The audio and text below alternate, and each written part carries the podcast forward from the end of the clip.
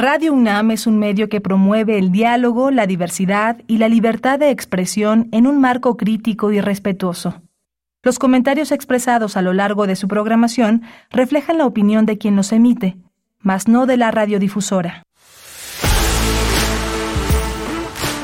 Radio UNAM presenta Prisma RU. Una mirada universitaria sobre los acontecimientos actuales. RU. Relatamos al mundo.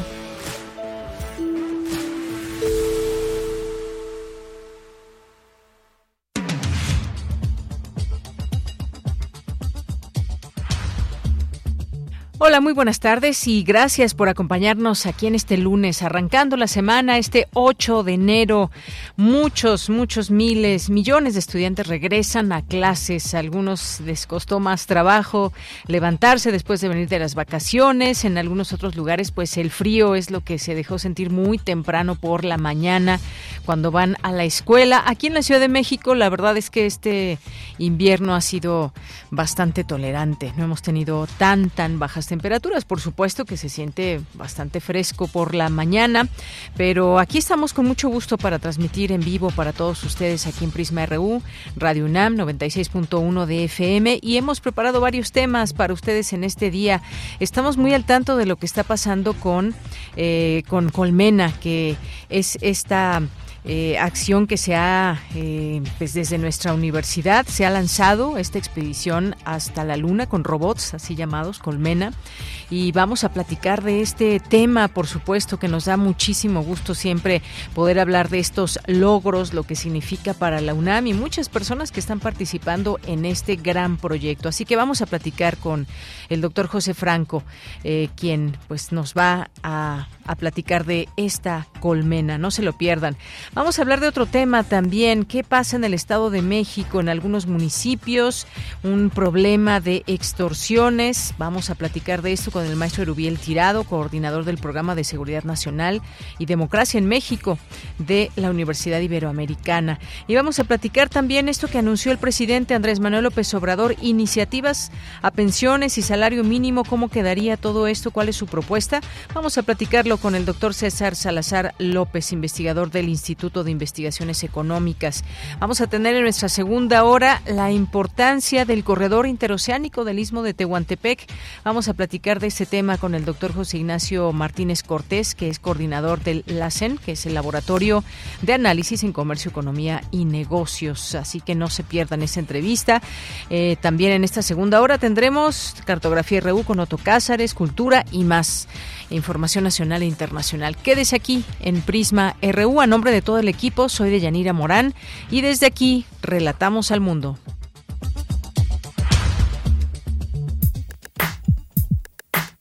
Relatamos al mundo. Relatamos al mundo.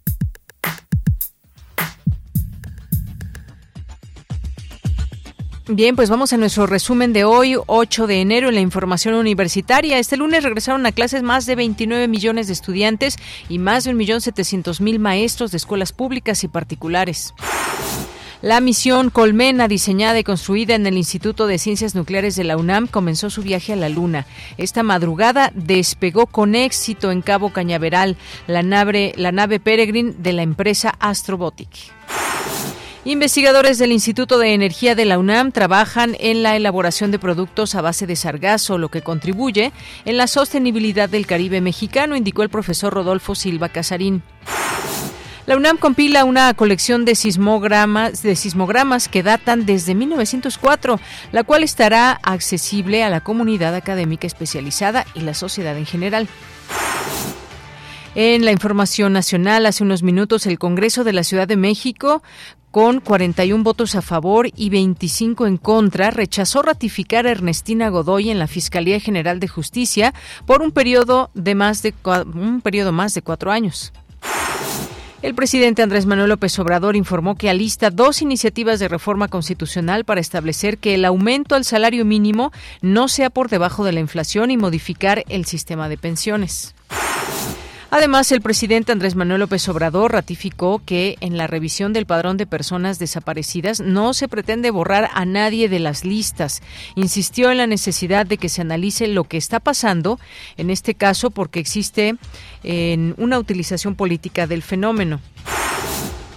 En la información internacional, la primera ministra de Bangladesh, Sheikh Hasina, ganó las elecciones legislativas boicoteadas por el principal partido de la oposición que denunció una farsa electoral, logrando así su quinto mandato. El saldo de muertos del terremoto de Año Nuevo en Japón subió este lunes a 161. Además, la zona ha enfrentado nevadas los últimos dos días, complicando aún más las operaciones de rescate. Hoy en la UNAM, ¿qué hacer? ¿Qué escuchar? ¿Y a dónde ir? Hoy es lunes de Gaceta UNAM y en su portada nos presenta el tema Historias UNAM. Conoce todo acerca de este proyecto de divulgación de videos cortos sobre nuestro quehacer y nuestra visión de lo que acontece en México y el mundo. Además, a 30 años de levantamiento del EZLN, especialistas universitarios realizan un balance acerca de este movimiento indígena. Toda la información se encuentra disponible en la Gaceta de la UNAM de hoy lunes 8 de enero de 2024. Recuerda que la Gaceta de la UNAM se publica todos los lunes y jueves en el sitio oficial www.gaceta.unam.mx. Te recomendamos el nuevo material sonoro de la serie radiofónica Espacio Académico Apaunam, bajo la conducción de Ernesto Medina y Sabrina Gómez Madrid. En esta ocasión nos invitan a escuchar la serie de cápsulas en las que la doctora Nora Rosa Zúñiga, académica de la Facultad de Medicina de la UNAM, nos habla sobre el tema Pérdidas auditivas. La serie radiofónica Espacio Académico Apaunam se transmite de lunes a domingo a lo largo de la programación de nuestra emisora. Otra opción sonora que no te puedes perder es la serie radiofónica Conciencia, Psicología y Sociedad. El programa de hoy se centra en el tema La enseñanza de la psicología a la luz de la filosofía de la ciencia. En psicología no existe una única manera de hacer ciencia, sino diversos enfoques teóricos y metodológicos. Esta diversidad provoca confusión sobre la naturaleza científica de sus diferentes expresiones, por lo que para los estudiosos de la psicología es fundamental conocer y aprender de historia y filosofía de la ciencia. Sobre el tema nos habla Suraya Monroy, doctora en filosofía por la Facultad de Filosofía y Letras de la UNAM. Sintoniza hoy, en punto de las 18 horas, el 96.1 de FM. Para Prisma RU, Daniel Olivares Aranda.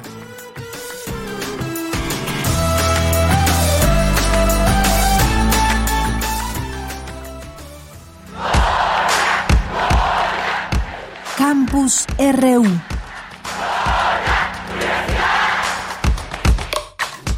Bien, pues nos vamos a nuestro campus universitario, muy contentos por esta misión de Colmena que es de la UNAM y este viaje a la Luna. Dulce García nos tiene toda la información. ¿Qué, ¿Cómo estás, Dulce? Muy buenas tardes. Así es, Deyanira. Muy buenas tardes aquí al auditorio. Pues muy emocionada también porque la UNAM ya está llegando a la Luna. Te cuento que la primera misión desde Latinoamérica a la Luna diseñada y construida en el Instituto de Ciencias Nucleares de la UNAM comenzó su viaje de 400 mil kilómetros hacia el satélite natural de la Tierra. Se trata de esta misión que comentas de Yanira Colmena, este conjunto de cinco robots desarrollados por universitarios. Dicha misión viaja a bordo de la nave Peregrine de la empresa Astrobotic, impulsada por el cohete Vulcan Centauro, que despegó de Cabo Cañaveral, Florida, Estados Unidos, la madrugada de este lunes de Yanira. El responsable de la misión es el doctor Gustavo Medina Tanco, también encargado del Laboratorio de Instrumentación Espacial del Instituto de Ciencias Nucleares de la UNAM. Y él comenta que este lanzamiento se trata de un hito tecnológico en sí mismo, por una parte porque ir a la Luna es una de las actividades más complejas que pueden que se puede realizar en la civilización en estos tiempos, pero además porque la tecnología que está mandando la UNAM es única en el mundo. Vamos a escuchar por qué. El viaje hasta la Luna va a durar alguna cosa, dependiendo de cómo fue inyectada la nave en órbita, entre cuatro y seis semanas. Hacia fines de febrero, la nave va a llegar a la Luna, tener microrobótica, ¿sí? para uso en la Luna y para uso en enjambre. Es decir, no que haya un único robotcito, sino muchísimos, eventualmente. ¿sí? Para diferentes aplicaciones, minería, eh, prospección de recursos naturales, etc. En realidad no es para traer minerales a la Tierra, es para usarlos en la Luna. Que queremos desarrollar son las capacidades de realizar operaciones sobre la superficie de la Luna o de un asteroide con microrobots que puedan trabajar en grandes enjambres, colaborativamente. Es una tecnología que nadie tiene en el mundo todavía. Entonces la idea es que la tenga México. Y bueno, Deyanira, según destaca el doctor Medina Tanco, este trabajo es un éxito para el país, ya que su desarrollo permitió la formación de aproximadamente 250 jóvenes universitarios eh, de la UNAM, también del Instituto Politécnico Nacional, de Chiapas, Guerrero, Puebla, Baja California y otros lugares del país. El principal reto para esta misión mexicana fue el de miniaturizar los sistemas robóticos, pues nunca se había creado un equipo de este tamaño que pudiera operar en el espacio. Pero este lanzamiento no va a ser el único de la misión Colmena de Yanira. El doctor Medina Tanco nos platica cuántas más se tienen preparadas. Vamos a escuchar. 2027 esperaríamos estar lanzando la segunda misión, y hacia 2030 la tercera misión. Seguimos así este paso, deberíamos llegar a principios de la década de los 30 a tener una tecnología que ya se puede escalar, o sea que ya haya desarrollado hasta tal punto que, bueno, ahora vamos a hacer una actividad ahí, está bien, se fabrican 100.000 robots o un millón de robots y vamos a hacer esa actividad. Deyanira, recordemos que Colmena es un conjunto de cinco robots, micro robots, cada uno de 12 centímetros de diámetro y una masa inferior a los 60 gramos, así como un módulo de despliegue y telecomunicaciones con el que suma en total una masa de 600 gramos. Colmena tiene dos objetivos principales. El primero es estudiar a partir de esta ingeniería los problemas a los que se enfrentan los microrobots en un ambiente hostil espacial. Y el segundo es analizar la capa de polvo cercana a la superficie de la Luna, mejor conocida como regolito, y esto con el fin de conocer, por ejemplo, cómo afecta a las telecomunicaciones. Estos proyectos son parte del compromiso que la UNAM tiene con la sociedad mexicana para impulsar su crecimiento y crear un bienestar sustentable con base en la ciencia y en la tecnología. Es la información que tenemos por ahora. Bien, pues Dulce, muchas gracias, gracias por esta información, sí, mucha emoción alrededor de todo esto que ya seguiremos conociendo. Muchas gracias. Gracias, Deyanira. Gracias a ti. Muy buenas tardes. Muy buenas tardes, Dulce García. Nos vamos ahora con mi compañera Virginia Sánchez. Compila la UNAM colección de sismogramas única en el país. ¿Qué tal, Vicky? Muy buenas tardes. Hola, ¿qué tal, de ella? Muy buenas tardes a ti y al auditorio de Prisma RU. Así es, pues, con el objetivo de preservar y visibilizar los más de 350 mil registros que conforman la colección de sismogramas que resguarda la Sismoteca Nacional de la UNAM, se lleva a cabo la digitalización de estos documentos que datan desde 1904 y se trata de la colección más importante y única en el país. Así lo señaló Saúl Armendares Sánchez, Sánchez, responsable del proyecto y coordinador de la Biblioteca Conjunta de Ciencias de la Tierra, quien precisa que se busca dar a conocer estos documentos impresos que han sido digitalizados para que estén accesibles a la comunidad académica especializada y a la sociedad en general. Esta iniciativa forma parte del proyecto Sismomex, el cual es la unión de recursos en cualquier formato, impresos, electrónicos, multimedia, entre otros, y su correspondiente registro en un conjunto de bases de datos con interfase de multibúsqueda de consulta mundial. Armendáriz Sánchez detalla que cuentan con cerca de 350 mil sismogramas impresos y alrededor de 30 mil digitalizados. El proceso de escaneo es largo, ya que se realiza en formato PDF y en JPG para tener un respaldo. Y existen algunos archivos sencillos, como lo que, los que procedieron de las estaciones sísmicas de Guerrero, Veracruz, Oaxaca y Tabasco. El método, señaló, no es cronológico, pues se hacen a partir de 1904 y de los más recientes para atrás. Y es que señala que a pesar de que hubo sismogramas anteriores a 1904, se perdieron debido a la revolución y otros movimientos políticos sociales, por ello la importancia del respaldo digital. Estos textos impresos son resguardados por la Biblioteca Conjunta de Ciencias de la Tierra, por lo que solo ofrece servicio en formato electrónico. Y bueno, pues el análisis de estos sismogramas, señaló también, permite estudiar las características de los movimientos telúricos que los originaron, lo cual es fundamental, entre otros objetivos, para conocer mejor su tiempo de retorno, sobre todo en regiones de poca sismicidad. Asimismo, compartió el experto que otro proyecto que se lleva a cabo a la par de la sismoteca digitalizados de los sismos, es la, la sismoteca digitalizada de los sismos ocurridos en el país. De esta manera se puede ligar el sismograma con los datos de la sismicidad contenidos en el telegrama, toda vez que en las diferentes épocas el responsable tomaba los datos del movimiento y tenía que correr a enviar la información por telegrama a la central de Tacubaya. Y bueno, de ella, pues cabe señalar que la Biblioteca Conjunta de Ciencias de la Tierra, donde se encuentra esta colección, pues pertenece a los institutos de Geofísica, Geología, Ciencias del Mar y Limnología, Ciencias de la Atmósfera y Cambio Climático, y al Centro de Geociencias en Juriquilla. De ella, esta es la información. Muchas gracias, Vicky. Buenas tardes. Buenas tardes. Nos vamos ahora con Cindy Pérez Ramírez. Impulsará el presidente reformas al salario mínimo y las pensiones. Cuéntanos, Cindy. Muy buenas tardes. ¿Qué tal, Deyanira? Es un gusto saludarte. Muy buenas tardes. Durante la ceremonia de por el 117 aniversario de la huelga de trabajadores de Río Blanco, Veracruz, el presidente Andrés Manuel López Obrador anunció que prepara dos iniciativas para reformar pensiones y salario mínimo en México con el objetivo de favorecer a los más necesitados. AMLO señaló durante su discurso que va a enviar una iniciativa de reforma del artículo 123 de la Constitución para que se establezca que nunca jamás va a aumentar el salario menos que la inflación nunca más. Así lo dijo. De esta manera busca que los trabajadores mexicanos no pierdan poder adquisitivo con el aumento de precios.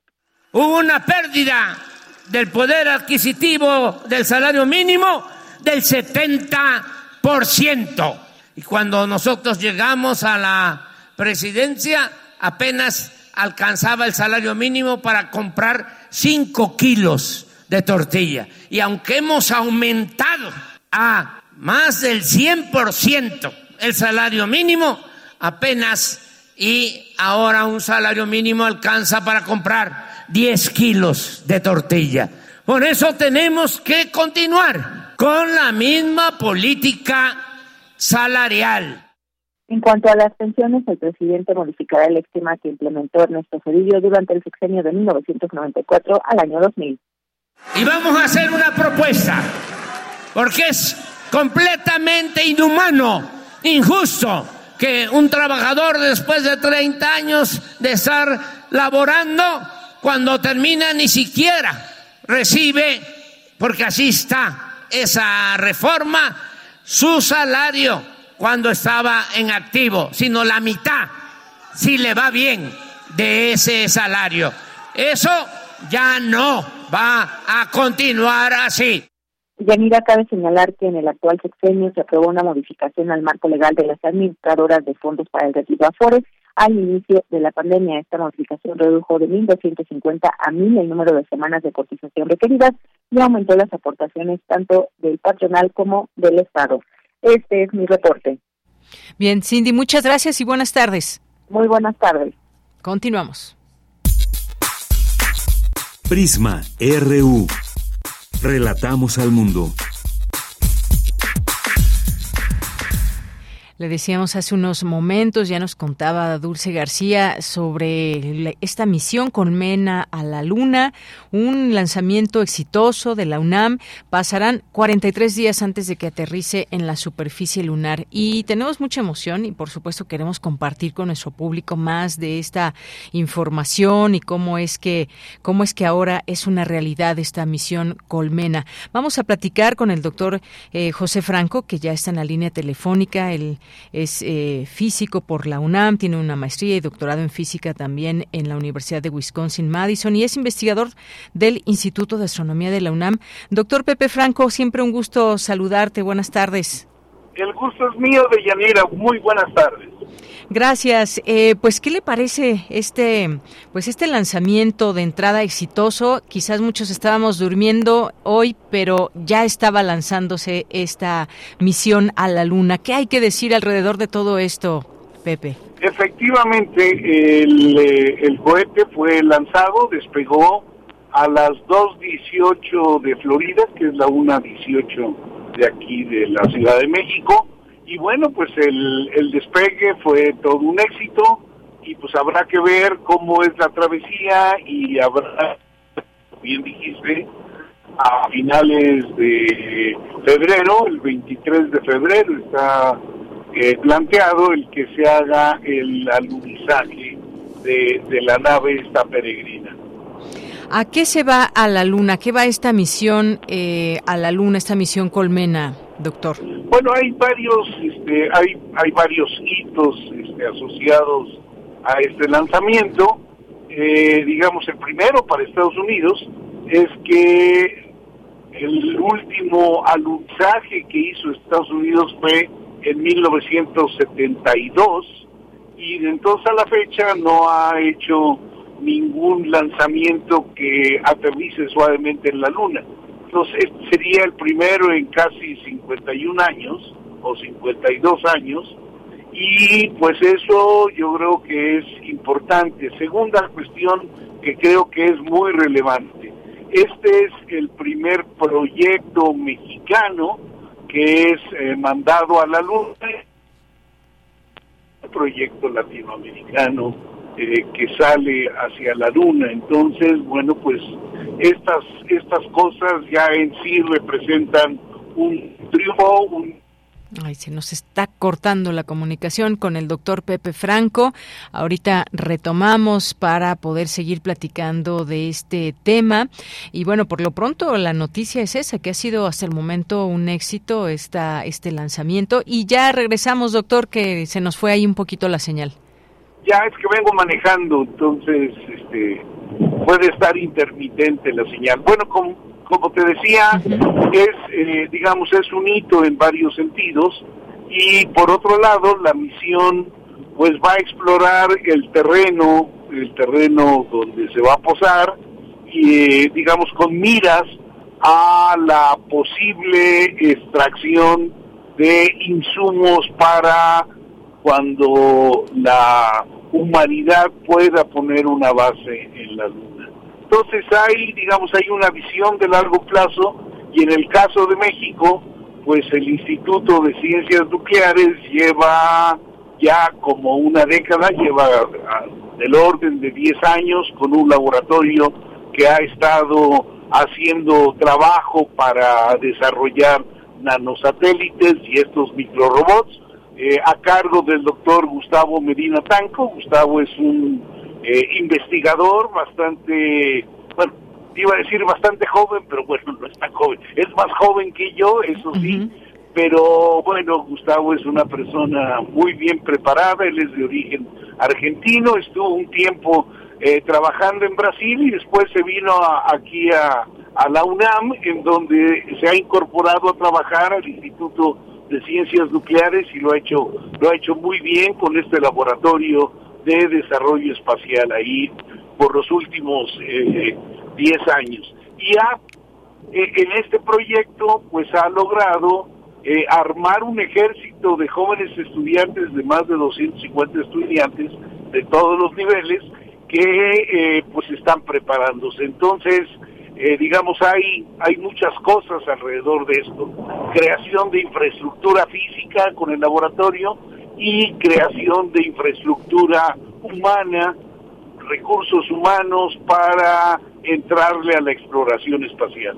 Así es, una misión que además se tomará su tiempo, sabemos que son varios días los que tienen que pasar cuando llegue esta nave Peregrine, donde se encuentran estos microrobots y de esta forma pues se puede estudiar la naturaleza de este ambiente lunar. Ahora bien, sabemos que no es la primera misión, es la primera misión de parte de la UNAM, pero vendrán además otras, eso es algo también eh, pues digno de mencionarse, doctor.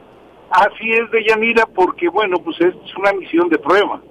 No no es la finalidad el tener eh, los microrobots y se acabó el asunto, no. Los microrobots están pensados para hacer exploración, para que en un futuro se pueda hacer minería en la Luna o en asteroides y la idea es que este es el primero posiblemente esperamos muchos otros proyectos que vayan, como te digo, a la Luna y asteroides a hacer exploración. Así es, una investigación por supuesto muy importante que pues ya tendremos oportunidad de platicarlo en su momento, pero se habla de que será hasta el viernes 23 de febrero cuando alunizará y cuando pues su llegada a la luna sea un hecho. ¿Cómo es todo este monitoreo, ese trabajo de monitoreo que hay alrededor, doctor? Pues mira, hay este digamos hay muchas fases en todos estos proyectos y una fase que todavía no se realiza es el, dotar de energía a la nave con paneles solares y el, digamos, el de tener un buen curso hacia la Luna. Eh, la nave va a llegar, va a estar en una órbita elongada, en una órbita elíptica, que eh, irá haciéndose cada vez hasta que pueda generarse el alunizaje, como bien dijiste, está programado para el 23 de febrero. Muy bien, pues ahí ya tendremos estos datos que nos ayudarán a comprender con mucha más precisión todos estos eh, pues procesos, la exploración también, como pues eventualmente también la exploración humana en la Luna y que se vuelva algo mucho más eh, constante, pero por lo pronto pues digno de mencionarse, de estar emocionados porque es México quien se representa y la UNAM. Sabemos que también hay, como usted bien decía, un ejército de estudiantes está participando el Instituto Politécnico Nacional, por supuesto, y nos da mucho gusto esta gran y buena noticia con la cual pues estamos entre los primeros días del año comenzando, doctor. Así es, estamos eh, regresando a clases, bueno, no a clases todavía, pero estamos regresando a labores en la UNAM con una magnífica noticia, Villanera. Muy bien, pues doctor Pepe Franco, muchas gracias por conversar con nosotros de este tema y pues ya seguiremos platicando eventualmente cuando se dé este alunizaje, doctor. Así es. Muy, muy feliz año de Yanira y que todo vaya muy, muy bien para usted. Gracias y para usted también un abrazo, doctor. Hasta luego. Muy buenas tardes, gracias al doctor José Franco, que pues está al tanto de todo esto que está pasando con este lanzamiento de esta misión Colmena y ya estaremos ahí muy pendientes de lo que vaya surgiendo, la información que desde nuestra UNAM vaya refiriendo en torno a este tema. Ya platicábamos hace unos días con el doctor Gustavo Medina Tanco, que está al frente de esta misión y que justamente también nos, nos platicaba de cómo era esta... Eh, eh, esta misión, quienes participan, lo que se pretende, en fin, y, él ya pues obviamente está por allá y está muy atento de todo lo que está sucediendo. Nos contaba con esa emoción del significado de esta de esta misión, así que una gran y buena noticia desde nuestra universidad. Continuamos. Tu opinión es muy importante. Escríbenos al correo electrónico prisma.radiounam@gmail.com. Y continuamos, una de la tarde con 31 minutos. que hay en el Estado de México? Y pues, como sabemos, tiene, pues, eh, recientemente entró a gobernar Delfina Gómez. Y entre algunas otras cosas que van surgiendo en este estado, se habla de extorsiones allá en el Estado de México grave. Reconoce la propia gobernadora del Estado de México, reconoce esta gravedad de la, de la extorsión en la entidad, la cual se ha intensificado porque no se le había dado la atención debida, igual que a la corrupción, es lo que ha mencionado la mandataria morenista, habló de este tema. Eh, y pues bueno, supervisó hay programas eh, con el presidente del bienestar y en este marco habló de este tema de la extorsión, que como sabemos, desafortunadamente una práctica que se lleva a cabo en muchos sitios. Para hablar de ese tema ya tenemos en la línea telefónica al maestro Erubiel Tirado, el es coordinador del programa de Seguridad Nacional y Democracia en México de la Universidad Iberoamericana. ¿Qué tal, maestro Erubiel? Gusto en saludarlo. Feliz año. ¿Qué tal, Deyanira? Igualmente, abrazo y felicitación para el auditorio y para ustedes, a todo el equipo de Prisma RU. Y felicidades a la universidad también por este logro científico y tecnológico. Así es. Gracias, maestro Erubiel. Pues bueno, pasemos a este tema, un tema que es bastante, bastante fuerte, que es la extorsión. Eh, como decíamos, pues no solamente en el Estado de México, desafortunadamente en otras partes del país, este o conocido como derecho a piso, derecho de piso, en fin, ¿qué nos puede decir en este caso de, pues, que se reconozca por parte de la gobernadora y cómo, pues, trabajar en este, en este problema? Bueno, en, primer lugar yo creo que es este eh, loable que se reconozca desde desde el poder, desde el punto de vista de los gobernantes, es un problema, ¿no? Que, que muchas veces estamos acostumbrados a que más bien este, lo, lo, minimizan o bien simplemente lo negan. Entonces, en ese sentido, eh, el, el hecho de que se reconozca, pues es, es al menos pues, meritorio dentro de este contexto en el que estamos de tanta opacidad, tanta retórica alrededor de los problemas que no se reconocen, ¿no? Entonces, eh, ese es, ese es un punto. Lo otro es que, que tampoco menor, el, el hecho que se también puede ser sintomático e indicativo de que es tal el problema de que es imposible no negarlo y que evidentemente hay que agarrar el toro por los cuernos. Me refiero a que es de tal magnitud que, que no hay de otra. ¿no? Y, eso pues, obviamente también es preocupante. Entonces ese es el, el, otro punto. Me gustaría simplemente también señalar, como, como bien dices de Yanira, que no es solamente privativo del Estado de México que eh, sea muy visible la incidencia de la extorsión y de, sobre todo este asunto que se conoce como derecho de, piso, ¿no? y, el punto es que va vinculado precisamente también a pues a una consolidación ya no de, de una tendencia sino de un patrón que hemos visto en los últimos años en el país, ¿no? Este eh, este control incluso territorial por parte del crimen organizado o, sus suborganizaciones que controlan este, segmentos de, del territorio, ya sea a nivel municipal o regional, este, en, el país, ¿no? Y el Estado de México no escapa de esta de esta configuración. Entonces ese es el, otro punto, ¿no? Lo cual también nos, lleva a, la otra a la otra reflexión sobre el posicionamiento de, eh, geográfico del Estado de México, donde confluyen pues, varios, este, digamos, varias direcciones, ¿no? Hacia otros estados, está la Ciudad de México, obviamente, ¿no? Con espacio una conurbada, y obviamente que se, que se convierten en, varios o distintos corredores pues estratégicos para diversas organizaciones criminales y, y, y, y en ese esquema la extorsión o el cobro de derecho de una parte de este modelo este, de la configuración de los negocios criminales, ¿no? Efectivamente, porque pues eh, esto es una organización, desafortunadamente hay personas que participan en esto, que de pronto pasan a los lugares y pues de alguna manera dialogan, advierten y piden este eh, pues este dinero que es a final de cuentas una extorsión. Difícil eh, pues erradicar un delito como este justamente por eso, porque son redes las que están enquistadas en todo eso.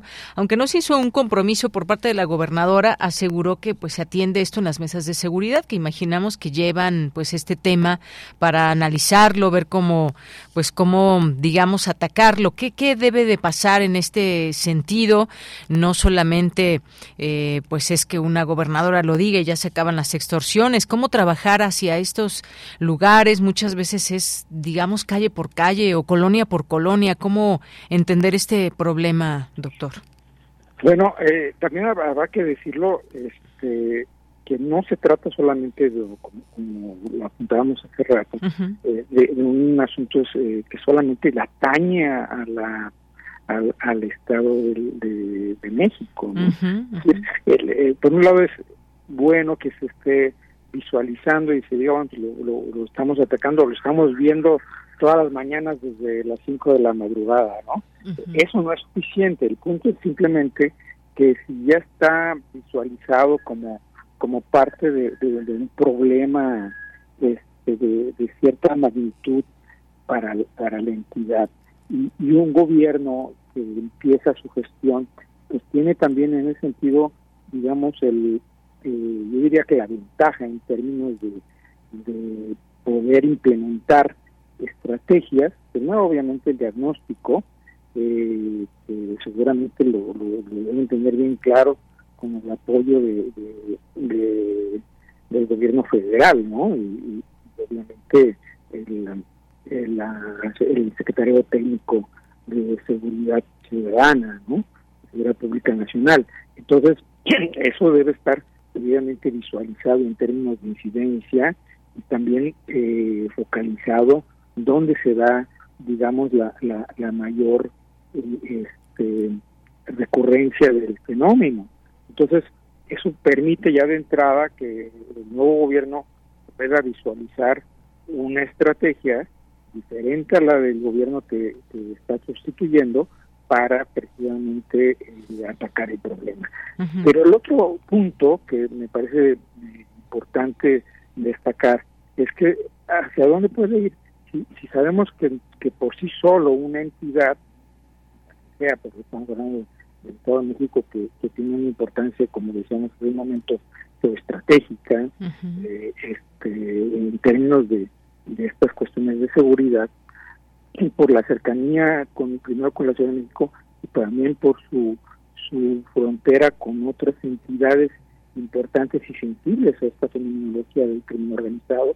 Entonces, esto de manera obligada impone una coordinación interinstitucional e interestatal, este, como primero con el gobierno federal y con los gobiernos de los estados con los que colindan, ¿no? Entonces, yo creo que es precisamente lo, que debe ser el plus o la ventaja comparativa que puede tener respecto del pasado para realmente eh, atacar el problema, ¿no? Y sobre todo ver lo que no solamente es la cuestión de la extorsión, ¿no? Recordemos que esta es parte de una cartera de negocios ilícita que, implica otras actividades, ¿no? Secuestro, este, desaparición forzada, trata de personas. Entonces yo creo que están en una posición importante, este, una buena oportunidad en términos de planeación y de ejecución este, integral para atacar el problema. Así es, y es que si miramos este problema, pues afecta en nuestro país desde pues a transportistas, campesinos, comerciantes, empresarios, de todo. Hemos visto también casos muy, muy fuertes allá en Michoacán con todo ese tema del limón, del aguacate, en fin. Claro, por supuesto. ¿Verdad? Sí, sí, sí, es, es, es, el Estado de México es importantísimo en muchos sentidos, no solo en términos electorales o económicos, no precisamente por esta por esta posición geográfica que tiene y la cercanía con, con la Ciudad de México y los y otros estados importantes, ¿no? Así es, y yo creo que hay que tener a final de cuentas, maestro, pues esta eh, claridad de que existe un tema, reconocerlo es importante y luego saber cómo atacar, porque creo que pues aquí eh, no solamente autoridades, también pues debe haber estas denuncias, de pronto estas personas, eh, cómo se acercan a los lugares, qué es lo que dicen, cuáles son las amenazas. Hay gente que por supuesto no va a denunciar, dado que se sentirá amenazada, pero está también todo ese trabajo desde cámaras de seguridad, quiénes son, cómo se ubican. Es decir, es un trabajo que se antoja bastante eh, enorme, coordinado y que quizás un poco mirar no a lo inmediato, sino a mediano, largo plazo. Es una tarea ardua y, yo creo que tienen, pues, digamos que en esa visión, la, ventaja de, que si hay voluntad este, para, para atenderlo, este, pues tienen, tienen con qué, pues, ¿no? Pero si vemos, si, si, si nos atenemos un poco a, experiencias en donde pues se nos dicen que van a hacer mucho, pero al final del día hacen poco o nada, pues eso sería terrible, ¿no? Porque finalmente es el agravamiento de la situación que ya tenemos, ¿no? Así es. Bueno, pues ya veremos qué pasa con todo este tema porque hay una preocupación que se ha llevado estas mesas de seguridad. Por supuesto, sabemos que no es fácil y estos temas como la extorsión, la corrupción, pues es, es son los dos delitos más graves que reconoce la propia gobernadora. Pues maestro, no sé si desea agregar algo más en este en este tema. No, bueno, simplemente yo creo que habrá que, que seguir con atención el curso de, de las propuestas que se hagan, ¿no? Este, eh, yo creo que tampoco está de más recordar que si, si esto no está visualizado desde la campaña, pues este eh, estamos bien, está bien que se reconozca ahora, pero pero eso nos habla de, de este divorcio que hay en, entre entre nuestros candidatos o nuestra clase política que aspira a gobernar y que ya gobernando este, encuentra otros problemas de los que no tenía conocimiento, ¿no? Entonces, eso pues, nos llama la, la, atención, primero como ciudadano, porque es algo que se tiene que corregir, ¿no? Pero bueno, este, esperemos que el Estado de México pues se, haga algo más todavía y que se haga en términos de, de una visión integral independientemente de, de, las, de, las, de los colores partidistas que gobiernan, con que se tienen que poner de acuerdo. Muy bien. Y bueno, pues por último nada más un comentario, doctor, porque pues se acaba de rechazar que quede Ernestina Godoy ahí al frente de la Fiscalía de la Ciudad de México. ¿Qué opinión le merece esto? Pues al menos eh, en términos obviamente de, lo que son los pesos y contrapesos en un, en un esquema de gobierno y de gobernabilidad este constitucional, que me parece que esto nos da una muestra de que todavía menos funcionan algunos de estos de estos resortes que se han ido y hay que decirlo este eh, deformando o transgrediendo a lo largo de los últimos años a nivel federal o en algunos niveles locales. En el caso de la Ciudad de México, este, pues yo creo que el, esquema era previsible dada la, la, la correlación de fuerzas es política. está eh, visiblemente este, eh, documentado, tangible pero también en términos de, lo que pudiera ser, el, digamos, una lectura inmediata sobre, sobre más allá de la cuestión eh, de política y correlación de fuerzas, también es una cuestión de, evaluar el, resultado, ¿no? Este, decirlo y reconocerlo. el cambio constitucional los niveles de, bueno, los dos niveles de gobierno, tanto a nivel local como a nivel federal, en términos de, tener fiscalías o, por una o por una procuración de justicia, entonces, pues básicamente no está funcionando. Eh, y, en el caso de la Ciudad de México, este, hemos visto que también ha habido un reflejo de lo que ha sido el, nivel federal en, términos de que se politiza la Sí. Bueno. Eh, eh, esto es precisamente yo creo que una de las consecuencias de, de, estas deformaciones, ¿no? digo, independientemente, repito, de esta correlación de fuerzas, ¿no? Pero, pero los estados ahí están, digo, podrá uno meterse a evaluar la gestión de la, de la, de, esta, eh, de esta fiscalía, pero aún así, este, yo creo que tenemos más, más negros que, blancos y algunas unas grises, pero es precisamente la, ponderación que puede hacer así de bote pronto, ¿no? Y, así es. Y digamos que habrá que esperar que, se, se, proponga o que, que se corrija en algún momento, tanto a nivel federal como a nivel estatal, en el caso de la Ciudad de México también, Bien. que tenemos a nivel local, que este esquema de la Procuración de Justicia funcione, ¿no? Porque también es un déficit que, que venimos arrastrando en términos de esta crisis de, de inseguridad, obviamente, no solamente la seguridad pública. ¿no? Claro, ¿y qué papel hacen, generan las, de, se genera desde las fiscalías? La, creación de la formación de culpables, este, las persecuciones a modo, en términos políticos, etcétera, etcétera. Eso es algo que tiene que, que se supone que iba a desaparecer con la con la autonomización de, la, de, de las fiscalías. ¿no? Muy bien. Maestro Erubiel Tirado, muchas gracias por sus comentarios sobre estos dos temas y muy buenas tardes. Gracias a ustedes, estén muy bien. Gracias igualmente, maestro Erubiel Tirado, coordinador del Programa de Seguridad Nacional y Democracia en México de la Universidad Iberoamericana de la Ciudad de México. Sí, el papel de las fiscalías en cada estado, que también no es no es la primera vez que se habla de un tema de una fiscalía, que si la de Guanajuato, que si Nuevo León, qué hacen los fiscales, hacia dónde llevan la justicia en sus estados. Continuamos. Queremos escuchar tu voz. Síguenos en nuestras redes sociales. En Facebook como Prisma RU y en Twitter como arroba PrismaRU. Bueno, vámonos rápidamente a nuestro siguiente tema. El presidente Andrés Manuel López Obrador informó que alista dos iniciativas de reforma constitucional para establecer que el aumento al salario mínimo no sea por debajo de la inflación y modificar el sistema de pensiones de los trabajadores. Esto durante eh, su participación en un aniversario más de la huelga de trabajadores de Río Blanco allá en Veracruz. Para hablar de ese tema ya está en la línea telefónica el doctor César Salazar López, investigador del Instituto de Investigaciones Económicas. Doctor, bienvenido. Muy buenas tardes. Hola, ¿qué tal? Muy buenas tardes a ustedes, auditorio. Gracias. Doctor, pues cuéntenos qué le parecen estas iniciativas que pretende el presidente López Obrador. Bueno, en primera instancia, tendríamos que esperar exactamente de, qué va, sobre todo la de pensiones, porque fueron dos ideas que se, indicaron en el contexto de una, pues, de, una conmemoración, y la segunda que podría ser muy importante eh, eh, no, no se han dado más detalles, entonces habría que esperar.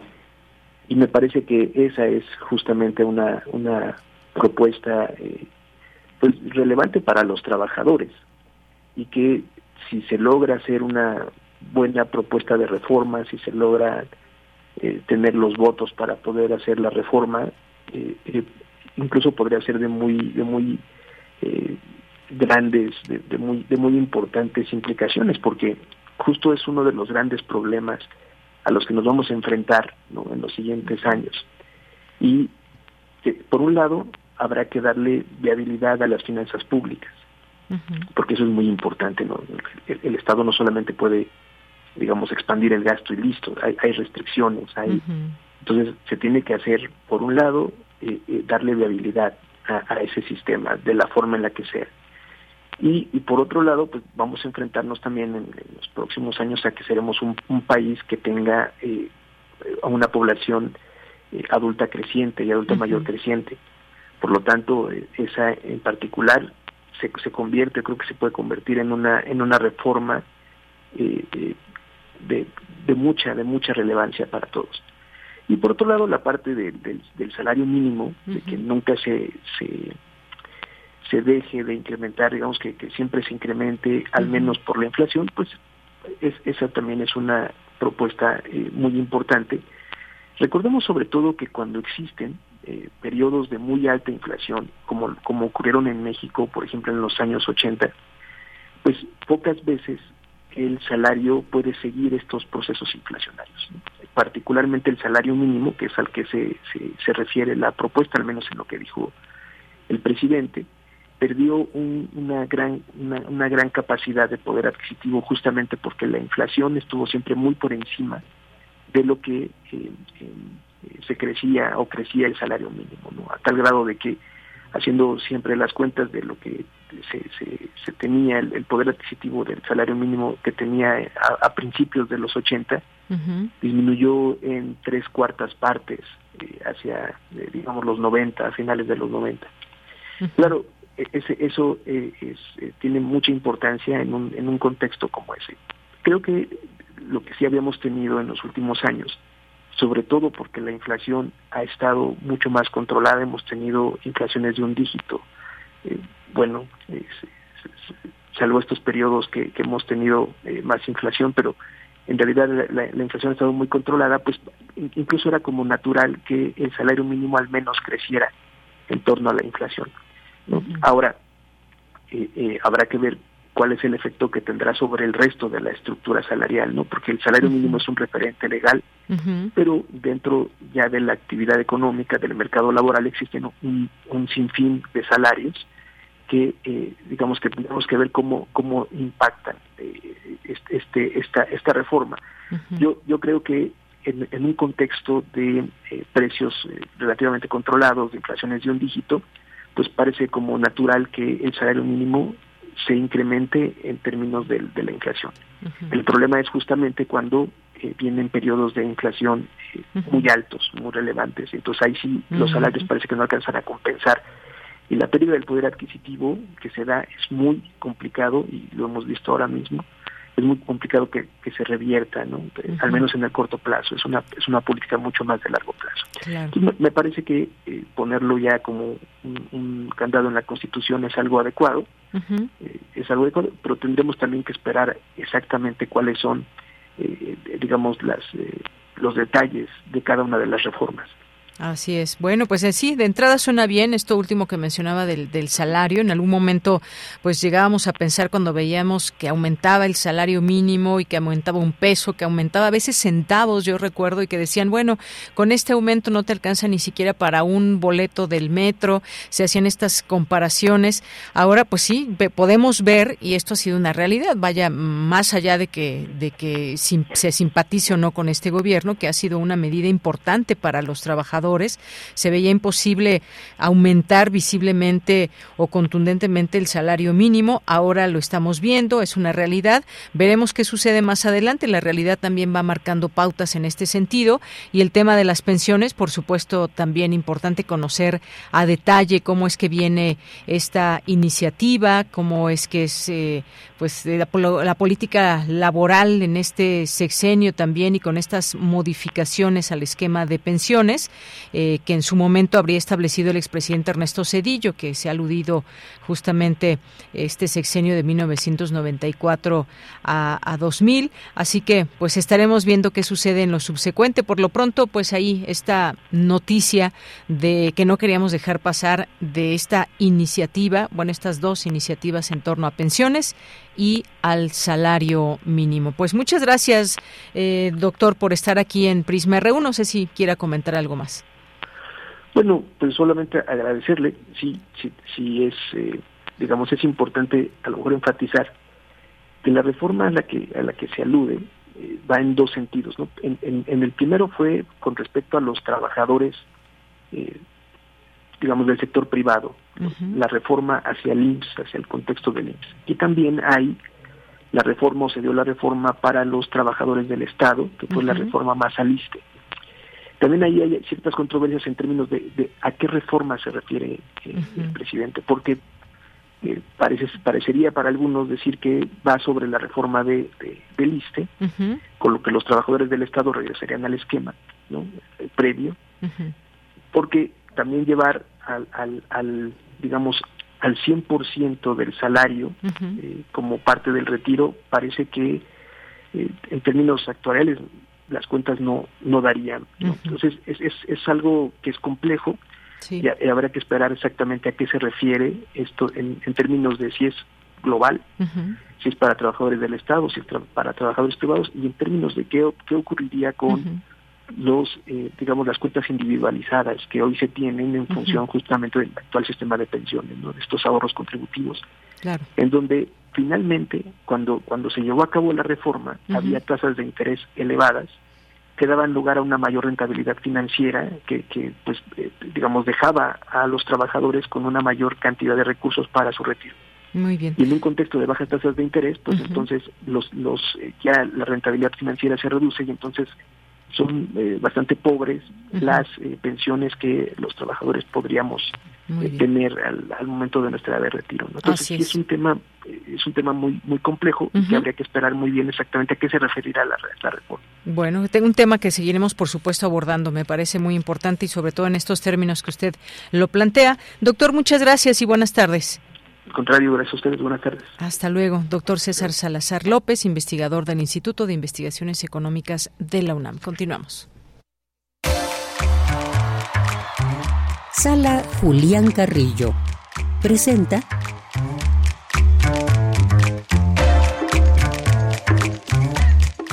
Bueno, pues ya está aquí con nosotros Montserrat Muñoz, Monse, Monse Muñoz. ¿Cómo estás? Buenas tardes, feliz año, no nos habíamos visto.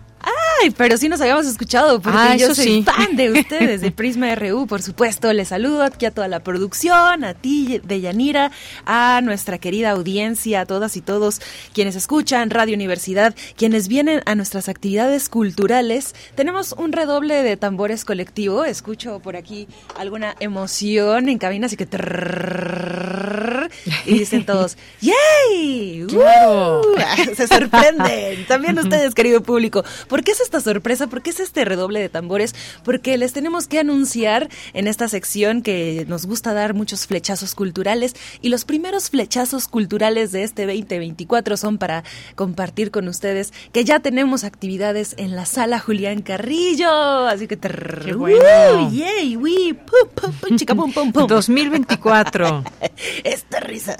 perfecto. Tenemos todo el ánimo para invitarles a que sean parte de nuestras actividades, por supuesto, los jueves. Así que anoten esto. Jueves de enero tenemos unas obras con música en vivo que ya son también tradición aquí, eh, hibridar formatos entre el, teatro y la música. Entonces, jueves de enero van ustedes a poder disfrutar de eh, las obras llamadas Fuegos, velada griega con música en vivo. Son tres monólogos a cargo de la compañía teatral revuelo y empezamos con Ariadna, o sea, este jueves en la sala Julián Carrillo, Ariadna en el laberinto del Minotauro, después Medea, la consumación de lo trágico y Penélope, la espera interminable. Estos son pues fábulas adaptadas con música en vivo que ustedes van a poder disfrutar los jueves de teatro de enero a las 8 de la noche en la sala Julián Carrillo. Les recordamos que nuestras actividades son de entrada libre, pero la salida no lo es tanto, ¿por qué? Porque tienen que venir y aquí les explicaremos la dinámica para apoyar al espíritu de las artes. Entonces, pues ya, eh, no tenemos eh, todavía la programación completa, eso es importante de apuntar, porque comenzamos en febrero con toda la parrilla ya tradicional de conciertos, de actividades musicales, de teatro y pues ahorita nos corresponde en el mes de enero hacer toda esta difusión, pero queremos pues también convidarles de estos jueves de teatro que serán una eh, tradición aquí con ustedes y también los miércoles de radiocinema, porque los próximos dos miércoles, esta semana no, esta semana solo tenemos un flechazo que es el jueves, pero los próximos miércoles ya en el Cineclub Radiocinema tenemos el ciclo Corte y Queda, que es un ciclo dedicado al cine por el cine. Tenemos el 24 de enero, función a las 6 de la tarde de la noche americana del director François Truffaut y el 31 miércoles Bowfinger del director Frank Oz. Esta última yo no la he visto, pero agradecemos mucho a Carlos Narro y a Luz Angélica Uribe que se quebraron ahí la cabeza también nosotros preguntándonos en Extensión Cultural sobre películas que hablaran del cine, el cine por el cine, el cine un poco meta, el cine hablando del guion, de cómo se hace una película. Entonces de eso va el ciclo corte y queda. Entonces pues ya en resumidas cuentas ya iniciamos cortamos el listón este jueves, pero ojo que nuestras actividades culturales, pues ya así toda la programación completa volverá en febrero, por ejemplo, los conciertos de intersecciones y demás. Pero en este demás también está la invitación para que ustedes ya se inscriban a los cursos, que eso sí, también inician en febrero, pero ya tenemos, que es el de taller actuación para la vida diaria con Sergio Cuellar y el taller voz tu voz con Elena de Aro. Entonces, estos cursos ya nos pueden escribir al correo cursos runam@gmail.com cursosrunam.gmail.com. Si ustedes quieren actuar en su vida diaria y tener éxito, ser protagonistas de su propia obra de teatro o si quieren, por ejemplo, entonar y ponerle cuerpo y voz a esos poemas que tienen ahí guardados en el baúl, estos cursos son para ustedes con tremendos maestros. Sergio ha estado aquí también pues actuando en varias obras y Elena de Aro es una excelente dramaturga de teatro gótico que les enseña cómo ponerle voz e intención a estos textos. Y bueno, pues también si quieren informes, los temarios de los cursos y los precios, escríbanos a este correo. También tenemos un Facebook, Sala Julián Carrillo, y ahí les compartimos toda nuestra información. Claro que sí, Monse. Pues muchas gracias por todas eh, estas invitaciones y ya te seguiremos escuchando y ahí eh, pues checando el Facebook, el Twitter y todo. Muchas Acérquense a nuestra programación y muchas gracias por esta sección. Ustedes, Prisma RU. Y feliz 2024. Eh, nos vamos al corte. Regresamos a la segunda hora de Prisma RU. Prisma RU. Relatamos al mundo. Tienes en la garganta un poderoso instrumento de enseñanza, persuasión y entretenimiento. Radio UNAM te invita al taller en línea Voz tu Voz. Aprende a interpretar textos oralmente con Elena de Aro, del 3 de febrero al 23 de marzo de 2024. Todos los sábados de las 11 a las 13.30 horas. Informes e inscripciones a cursosrunam.com arroba gmail.com. Radio UNAM, experiencia sonora. Para las chilangas y chilangos hay un llamado que nadie puede ignorar.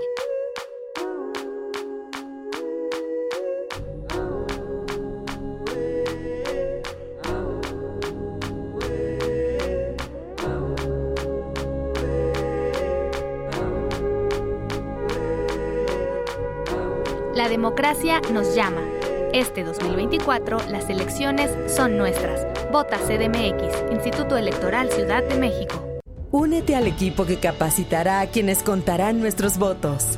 Este es un llamado de México y nuestra democracia. Yo como supervisor electoral y yo como capacitador asistente electoral haremos posible la instalación y el funcionamiento de las casillas en todo el país. Te invitamos a ser parte de este valioso equipo. Inscríbete, tienes hasta el 8 de enero. Por México, todas y todos participamos. En, estas elecciones, con mi INE, participo. INE. Un tejido infinito de impulsos un diálogo en los matices del silencio. Islas resonantes. Pensar el mundo a través del sonido. Sesiones de escucha y diálogos en torno al sonido. Con Cintia García Leiva. Islas resonantes. Miércoles a las 4 de la tarde, después del corte informativo. Repetición, sábados a las 19 horas, por el 96.1 de FM.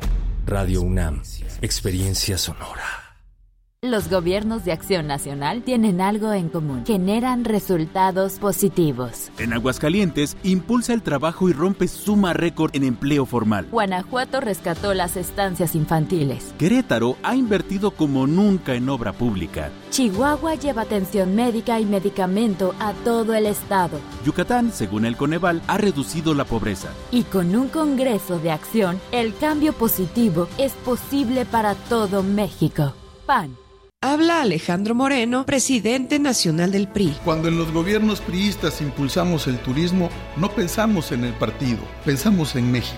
Cuando construimos la red de carreteras más amplia, pensamos en que tengas una mejor conectividad. Cuando creamos el Infonavit, no pensamos en el partido, pensamos en tu patrimonio. Cuando creamos el sistema de becas para estudiantes, no pensamos en el partido, pensamos en tu superación. Los priistas no somos perfectos, pero damos resultados y sabemos gobernar. PRI. Queremos escuchar tu voz.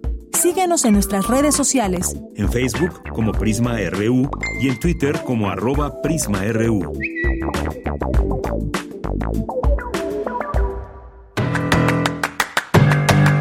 Mañana en la UNAM, ¿qué hacer? ¿Qué escuchar? ¿Y a dónde ir?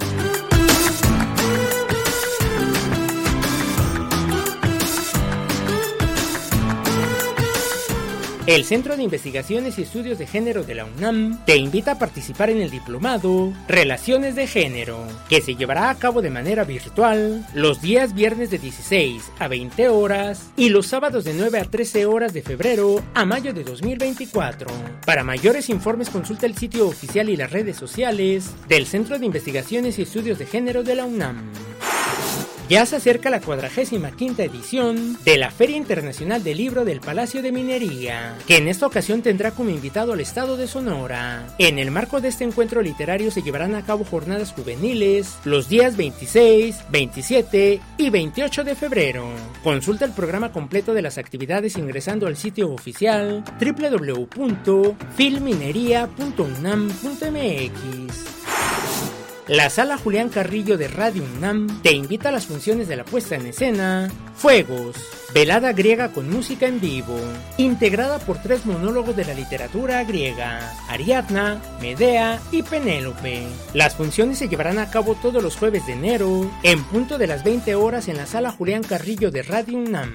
La entrada es libre y el aforo limitado. Para Prisma RU, Daniel Olivares Aranda.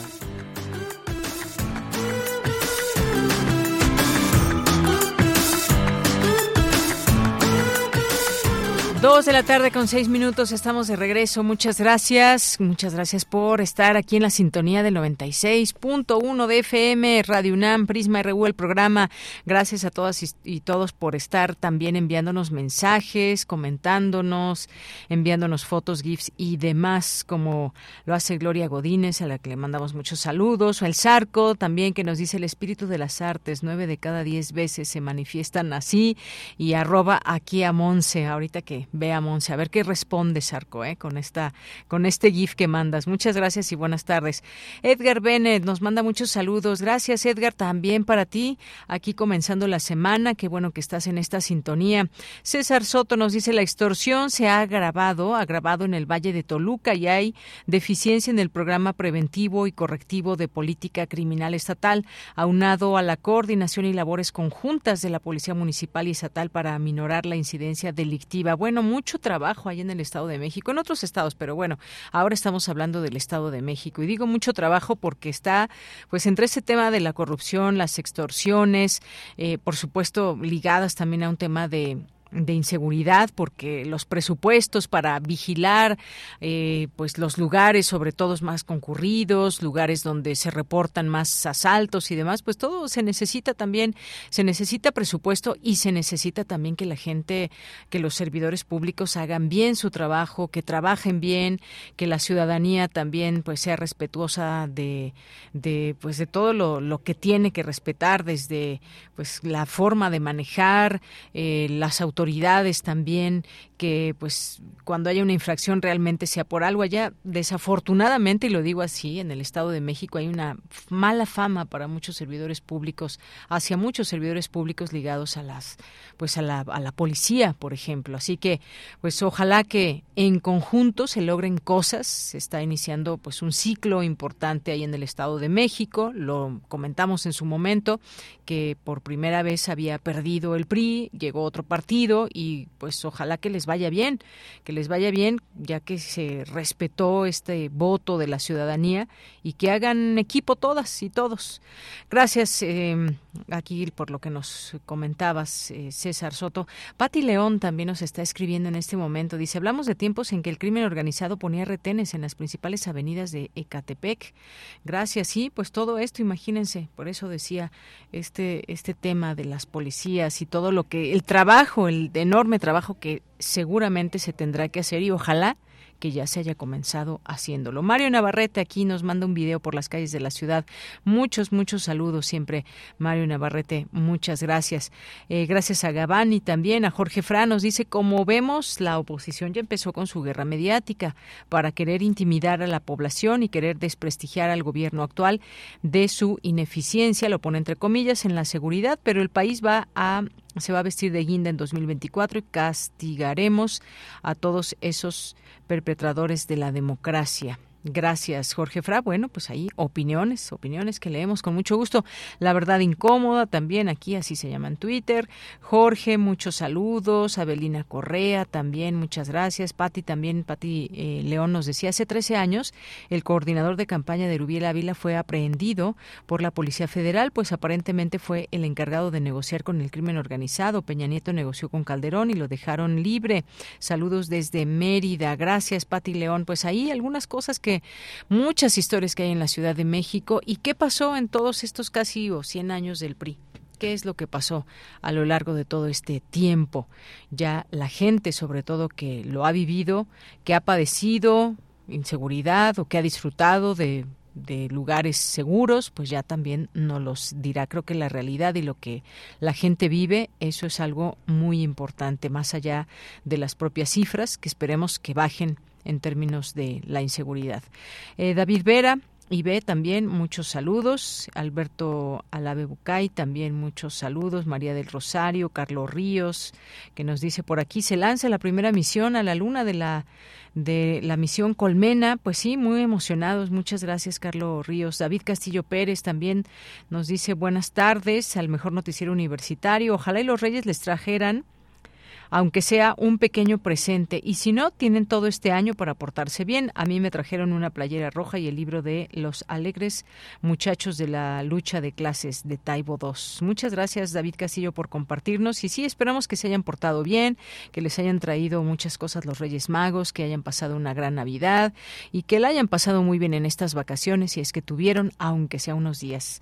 Mónica Cavazos, muchos saludos. Rosario Durán, buen inicio de semana. Así amaneció hoy, nos dice en Xinantecatl pues qué bonita postal nos, nos envías, que se ve ahí nevado, estas eh, montañas, no quiero equivocarme si es alguno de los volcanes, gracias Rosario, eh, Gio Auditore, Otto Cázares, en un momento lo escucharemos, 2024, 700 años de la muerte de Marco Polo, autor del libro de las maravillas del mundo, así comenzamos las cartografías RU en esta nueva temporada, gracias Otto, y al ratito, en un momento más te escuchamos, gracias R. Guillermo también, dice feliz año nuevo, lo mejor para toda la, la palomilla de primer movimiento, de Prisma, Radio UNAM, Benistófeles, hoy escuchando la conversación sobre Milton por una radio más propositiva y creativa. Gracias, R. Guillermo, te mandamos muchos saludos. Gloria Alfa también, Manuel Ruiz, eh, saludos. Juan Stag, muchos saludos. Un abrazo. Justin también, eh, muchas gracias.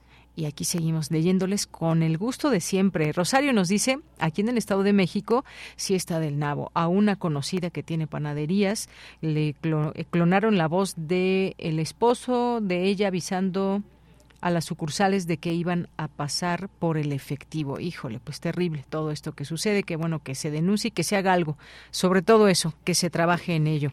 Bien, pues nos vamos ahora a la información en esta segunda hora de Prisma RU. Investigadores de la UNAM trabajan en la elaboración de diversos productos a base de sargazo. Mi compañera Cristina Godínez con la información. Hola, ¿qué tal, Deyanira? Un saludo para ti y para el auditorio de Prisma RU. De esta macroalga, cada año llegan al Caribe mexicano 20 mil millones de metros cúbicos, por lo que para contribuir en la disminución de su impacto ambiental, investigadores del Instituto de Ingeniería de la UNAM trabajan en la elaboración de productos como papel, membranas y filtros. Rodolfo Silva Casarín, también profesor de la Facultad de Ingeniería, explicó que realizan diversos prototipos en colaboración con investigadores de la Escuela Nacional de Estudios Superiores Mérida, el Instituto de Ciencias del Mar y Limnología, el Laboratorio Nacional de Ciencias de la Sostenibilidad del Instituto de Ecología, así como el Centro de Física Aplicada y Tecnología Avanzada. Parte de lo que ya se tiene diferenciado son membranas capaces de eliminar colorantes típicos de la industria textil. Pueden usarse también como filtros para eliminar contaminantes emergentes y lo que se trabaja aún es cómo tener un sistema de tratamiento de aguas residuales a pequeña escala, aun cuando resulte complejo por el tipo de subsuelo kárstico de la zona del Caribe. El investigador señaló que los avances del proyecto fueron reportados en ocasión de la presentación de los grupos interdisciplinarios de investigación del Instituto de Ingeniería. Silva Casarín, también doctor en Ingeniería de Caminos, Canales y Puertos en la Universidad de Cantabria, España, dijo que para utilizar el producto marino se requiere su secado a una temperatura de entre 40 y 50 grados, proceso que concluye regularmente en poco más de un día. Abundó que cuando le falta el oxígeno comienza a descomponerse y el azufre que contiene genera ácido sulfídrico, así como materia en putrefacción. Y es que comentó que una vez que llega el sargazo a la costa se descompone y es más problemático cuando se remueve a tierra y almacenarlo no es una buena práctica. Por eso, señaló, hay que tomarlo antes de que llegue a la playa cuando todavía sus propiedades son óptimas, se seca, se muele y dependiendo el uso que tenga se activa con nanopartículas de cobre o de plata. Deyanira, este es mi reporte. Buenas tardes. Gracias, Cristina. Muy buenas tardes. Nos vamos ahora a la información internacional a través de Radio Francia. Relatamos al mundo. Relatamos al mundo.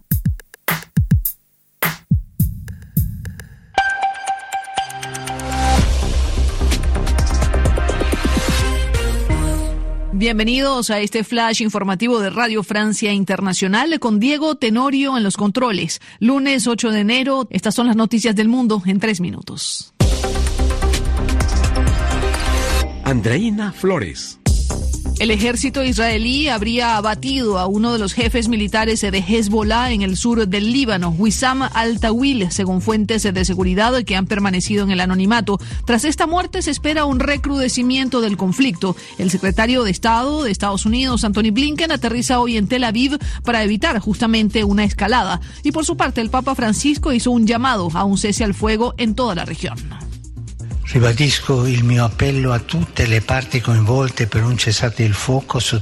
Reitero mi llamado a un alto al fuego en todos los frentes, incluido el Líbano, y la liberación inmediata de todos los rehenes retenidos en Gaza. Pido que el pueblo palestino reciba ayuda humanitaria y que hospitales, escuelas y lugares de culto reciban toda la protección necesaria, dice Francisco. En Francia se activa el plan de acción llamado Gran Frío, ya que para hoy se esperan temperaturas de hasta 10 grados bajo cero. Desde ayer domingo, 60 departamentos franceses se fueron puestos en alerta por hielo y nieve, una ola de frío que viene del norte de Europa, especialmente de Suecia y Finlandia, donde el termómetro bajó hasta 40 grados bajo cero en los últimos días. Este 8 de enero se cumple un año del asalto a los poderes públicos en Brasil, cuando simpatizantes del expresidente Bolsonaro saquearon y vandalizaron las instalaciones del Palacio Presidencial, el Congreso y el Tribunal Supremo. Para recordar y rechazar este ataque, el presidente Lula da Silva encabezará hoy una ceremonia en defensa de la democracia. Las opiniones de los brasileños un año después. Es un acto vandálico que no se nos olvidará. Creo que los que hicieron esto idolatran a Bolsonaro pero pienso que hoy esa gente es un poco menos fanática políticamente. Los manifestantes fueron tomados presos, tratados como animales. De hecho, todo fue una trampa para condenar a Bolsonaro y a sus partidarios. Para mí, los vándalos eran infiltrados del otro bando. Y esta mañana despegó la nave espacial estadounidense que intentará aterrizar en la Luna por primera vez en más de 50 años. Pero en esta ocasión, la misión lunar tiene una característica particular. Está organizada no por el gobierno de Estados Unidos, sino por una empresa privada, United Launch Alliance. Y la nave tiene previsto alunizar el próximo 23 de febrero. Con esto ponemos punto final a este resumen informativo de Radio Francia Internacional. Les saludo Andreina Flores.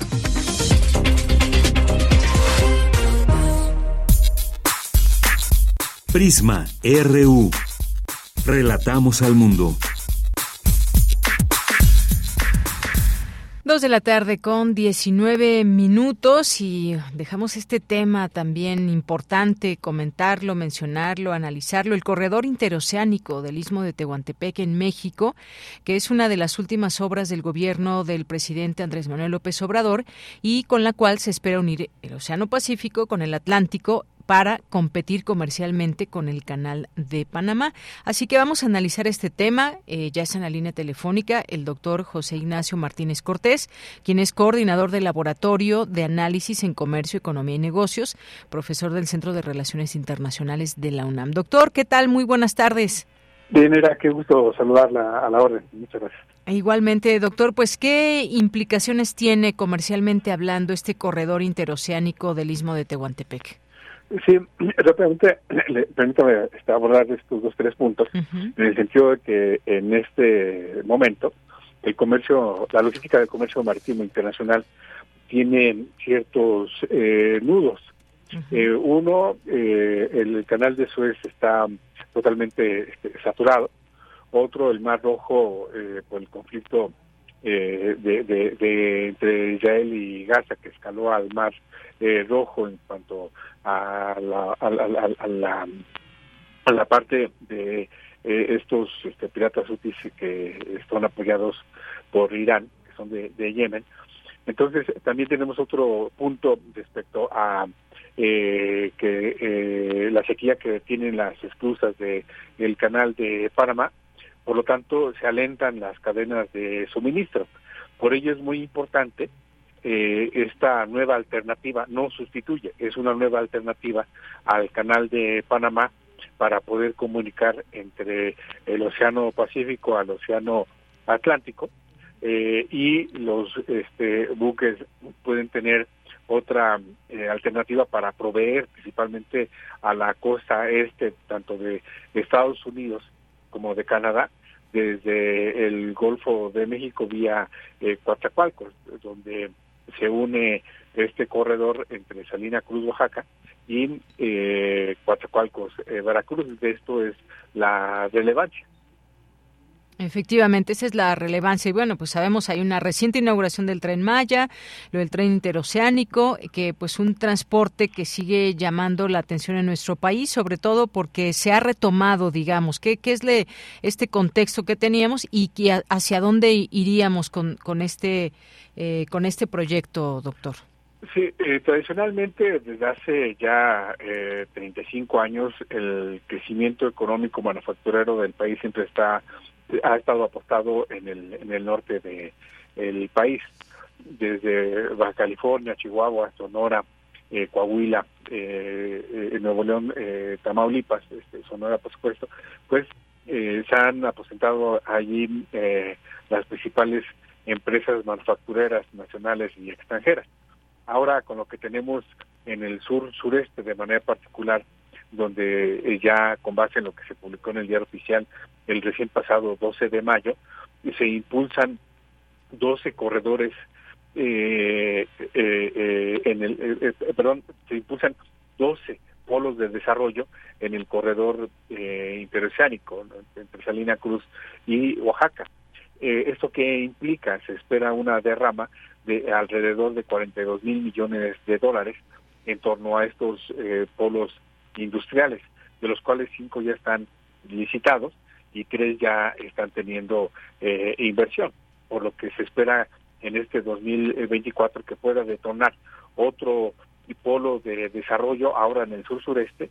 Ah, está algo aquí a destacar, Yanira, es que se estaría impulsando el valor agregado tecnológico en una zona que eh, ha sido eh, marginada por alrededor de 83 años, uno en infraestructura pública y dos en infraestructura en cuanto a conocimiento. Así es, valor agregado tecnológico muy importante, además de que, bueno, lo que sabemos también cuando hay estas, eh, estas construcciones, empleos, inversión, sobre todo en este sentido, doctor. Así y esto es principalmente uno de los eh, puntos a destacar, lo que usted bien menciona en cuanto a la parte del empleo. Este eh, corredor podría ser eh, una alternativa para generación de empleo a través de un nuevo impulso de producción, no solamente en el sur sureste de México, sino también en Centroamérica. Y esto podría ser otra alternativa para contener la migración. No se va a detener la migración, pero sí puede ser una alternativa para crear empleo y por lo tanto pues cambiar las expectativas no solamente de desarrollo de la región de Llanera, sino algo muy importante que luego se olvida de esto, el progreso, el progreso de los pueblos, de las sociedades, que por supuesto se refleja en un mejor eh, desarrollo humano. Claro que sí. Bueno, pues este, eh, ahí está este plan, este tema, esto de la migración también muy importante, cómo verlo y qué significaría también una, una un, paso como este, digamos, o una construcción como esta. Y bueno, se hablaba de que también en México existen unos 18 mil kilómetros de vías férreas para el transporte de carga, por lo que esta concesión eh, pues sería respetada. Sin embargo, pues se sostiene que hay una cláusula que dice que estas esas vías pueden concesionarse a los mismos o a otros eh, para trenes de pasajeros utilizando las mismas vías. Así es, este es el doble propósito del tren interoceánico del istmo de Tehuantepec, de tener esta, este doble uso. No solamente eh, el transporte eh, cero de, pasajeros, sino también el transporte de mercancías. Y es ahí donde entonces eh, se puede ya desarrollar este, generar lo que tanto eh, se ha mencionado desde 1995, que es la famosa vía de comunicación de América del Norte. Antes se, decía que nacía en Coatzacoalcos y que estaría terminando en eh, la zona, en las provincias del este de, Canadá. Y ahora esto estaría iniciando desde Salina Cruz, entonces sí podría generarse un nuevo potencial para no solamente el transporte carretero, sino el férreo, en torno a, el transporte logístico de las mercancías, que bien podría proveer tanto al centro norte de México, también a la parte eh, centro eh, oeste este de Estados Unidos, donde están las principales empresas manufactureras de la Unión Americana, que es muy importante destacar, se proveen desde México. Entonces, esta nueva alternativa podría bien impulsar ahora esta nueva logística comercial internacional desde México. Claro que sí, y bueno, pues está, por supuesto, esta parte muy importante que no hay que dejar escapar, que, pues bueno, decíamos, es una, una forma, el transporte y demás, eh, esta otra parte de los empleos también, y bueno, una forma también en donde... Eh, digamos, adecuar su uso a los temas también ambientales, digamos, de alguna manera, doctor. Así es que este, es que este punto que usted bien destaca es eh, también algo a, subrayar en el sentido de que eh, se estaría eh, también sustituyendo el, transporte vía este ferro, tomando vía también terrestre, tomando en consideración que el transporte férreo este tiene un tiro de alrededor de 60 70 este, vagones, es decir, en una sola corrida se estaría este, eh, sustituyendo a alrededor de 60, 70 este, eh, trailers con mayor este, dinamismo.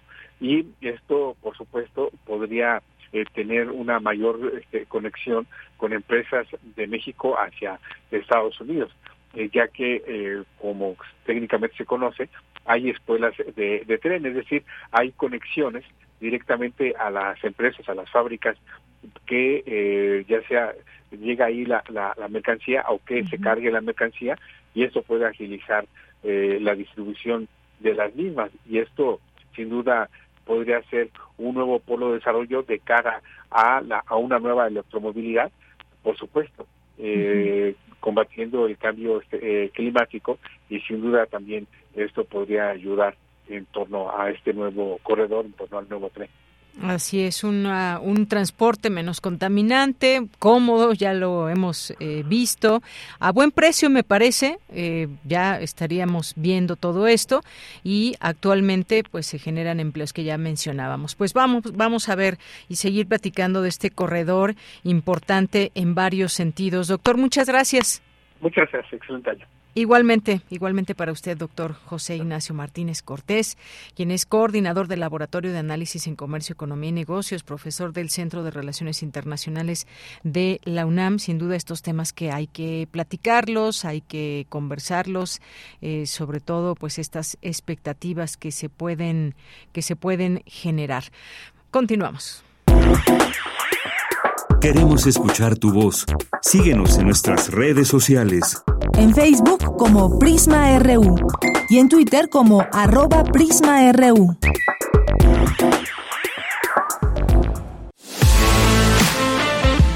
Nacional RU. Miren, hablando de trenes también, al dar a conocer el primer balance de la operación del tren Maya a 24 días ya de su apertura, qué rápido. El general Oscar Lozano, director de este tren, informó que hasta el 7 de enero se han trasladado 15.579 personas en las dos etapas que iniciaron tanto el 15 como el 31 de diciembre, en primer lugar de Cancún a Campeche y en segunda instancia de Palenque a Cancún. Esto fue durante la conferencia tutina del presidente López Obrador, donde pues el general dijo que principalmente han sido turistas nacionales, pues se han trasladado a 8.368, en tanto que 4.824 son residentes de alguna de las cinco entidades por donde atraviesa la ruta del tren Maya. El resto han sido turistas extranjeros. También se destacó que los trayectos en donde más se ha vendido el boletaje son de Campeche a Cancún y de Campeche a Mérida. Por otro lado, dijo que se continúan los trabajos de construcción de los tramos 5, Sur 6 y 7 que tiene se tiene proyectado concluir a finales de febrero y se trata de un total de 621 kilómetros en ese trayecto, de los cuales 367 son de vía doble que atraviesan entre otros puntos 12 zonas arqueológicas. Así que pues ahí está esta cantidad, 15.579 pasajeros ha transportado el tren Maya en este en estos últimos días desde que se inauguraron estos eh, estos tramos. Así que, pues bueno, ya nos contará. Si alguien ya viajó por el tren Maya, pues por favor cuéntenos, coméntenos cuál fue esta experiencia o si tienen planes próximos para viajar por el tren Maya. Eh, pues también que nos que nos conversen, que nos platiquen sobre ese tema.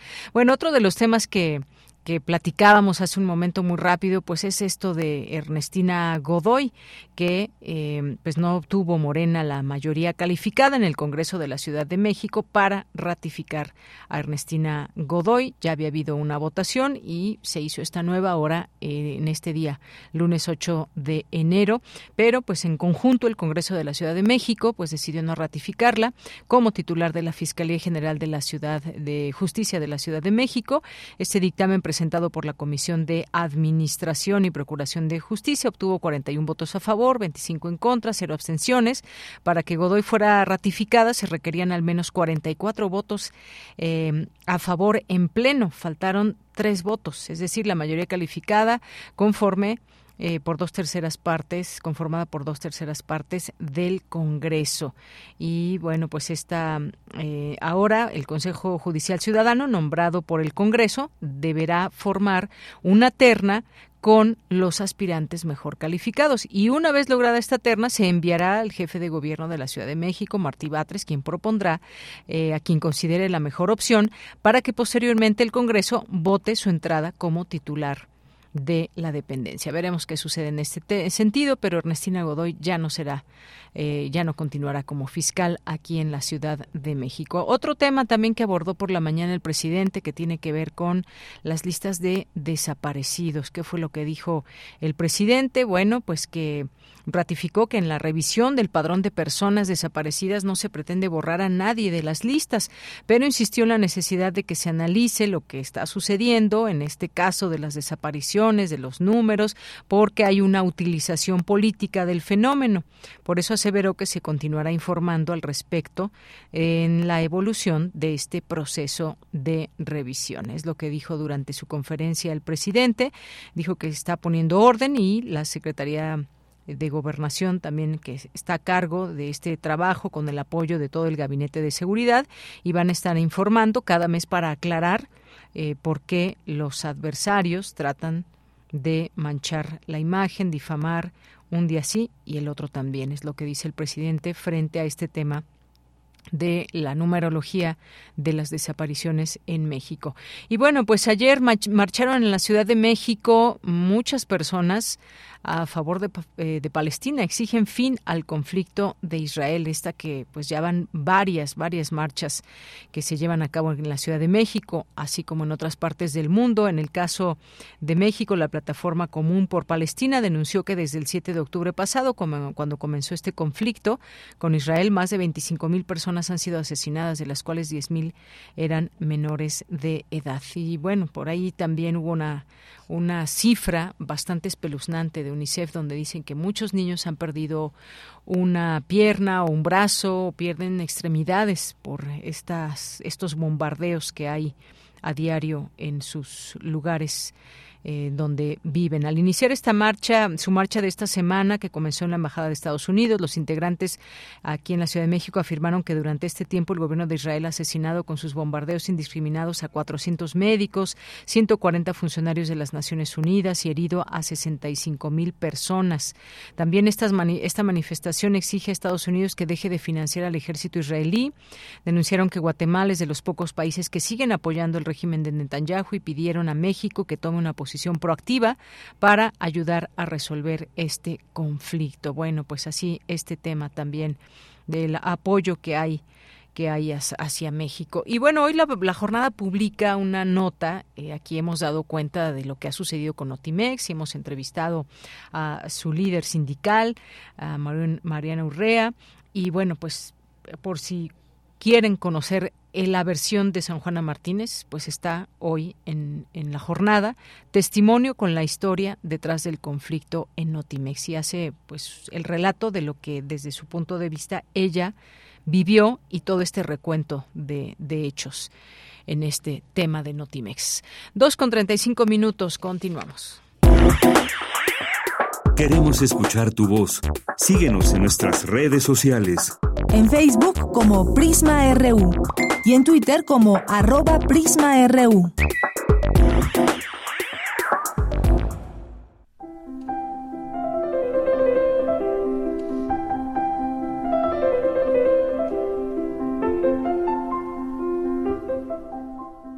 Cartografía RU con Otto Cázares.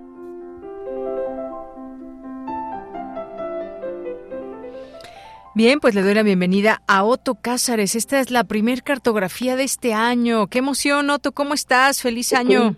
Estoy, feliz de regresar a estas andanzas, aunque, por supuesto, con una felicidad paradójica, puesto que evidentemente escuchar acerca de eh, nuestro mundo y nuestras eh, el aspecto noticioso es desde luego paradójico, pero por supuesto que estoy contento de regresar a estos eh, micrófonos, a compartir este espacio radiofónico contigo, Deyanira querida. Pues qué bueno, Otto, y también nosotros aquí con muchísimo gusto de escucharte, de escuchar tu cartografía de hoy, así que arráncate de una vez. Pues 2024 es un año en el que celebramos los 700 años de la muerte de Marco Polo, el autor del libro de las maravillas del mundo, y así comenzaré yo estas cartografías en esta nueva temporada, recordando a Marco Polo, recordándoles que cada viaje es, por supuesto, incomparable.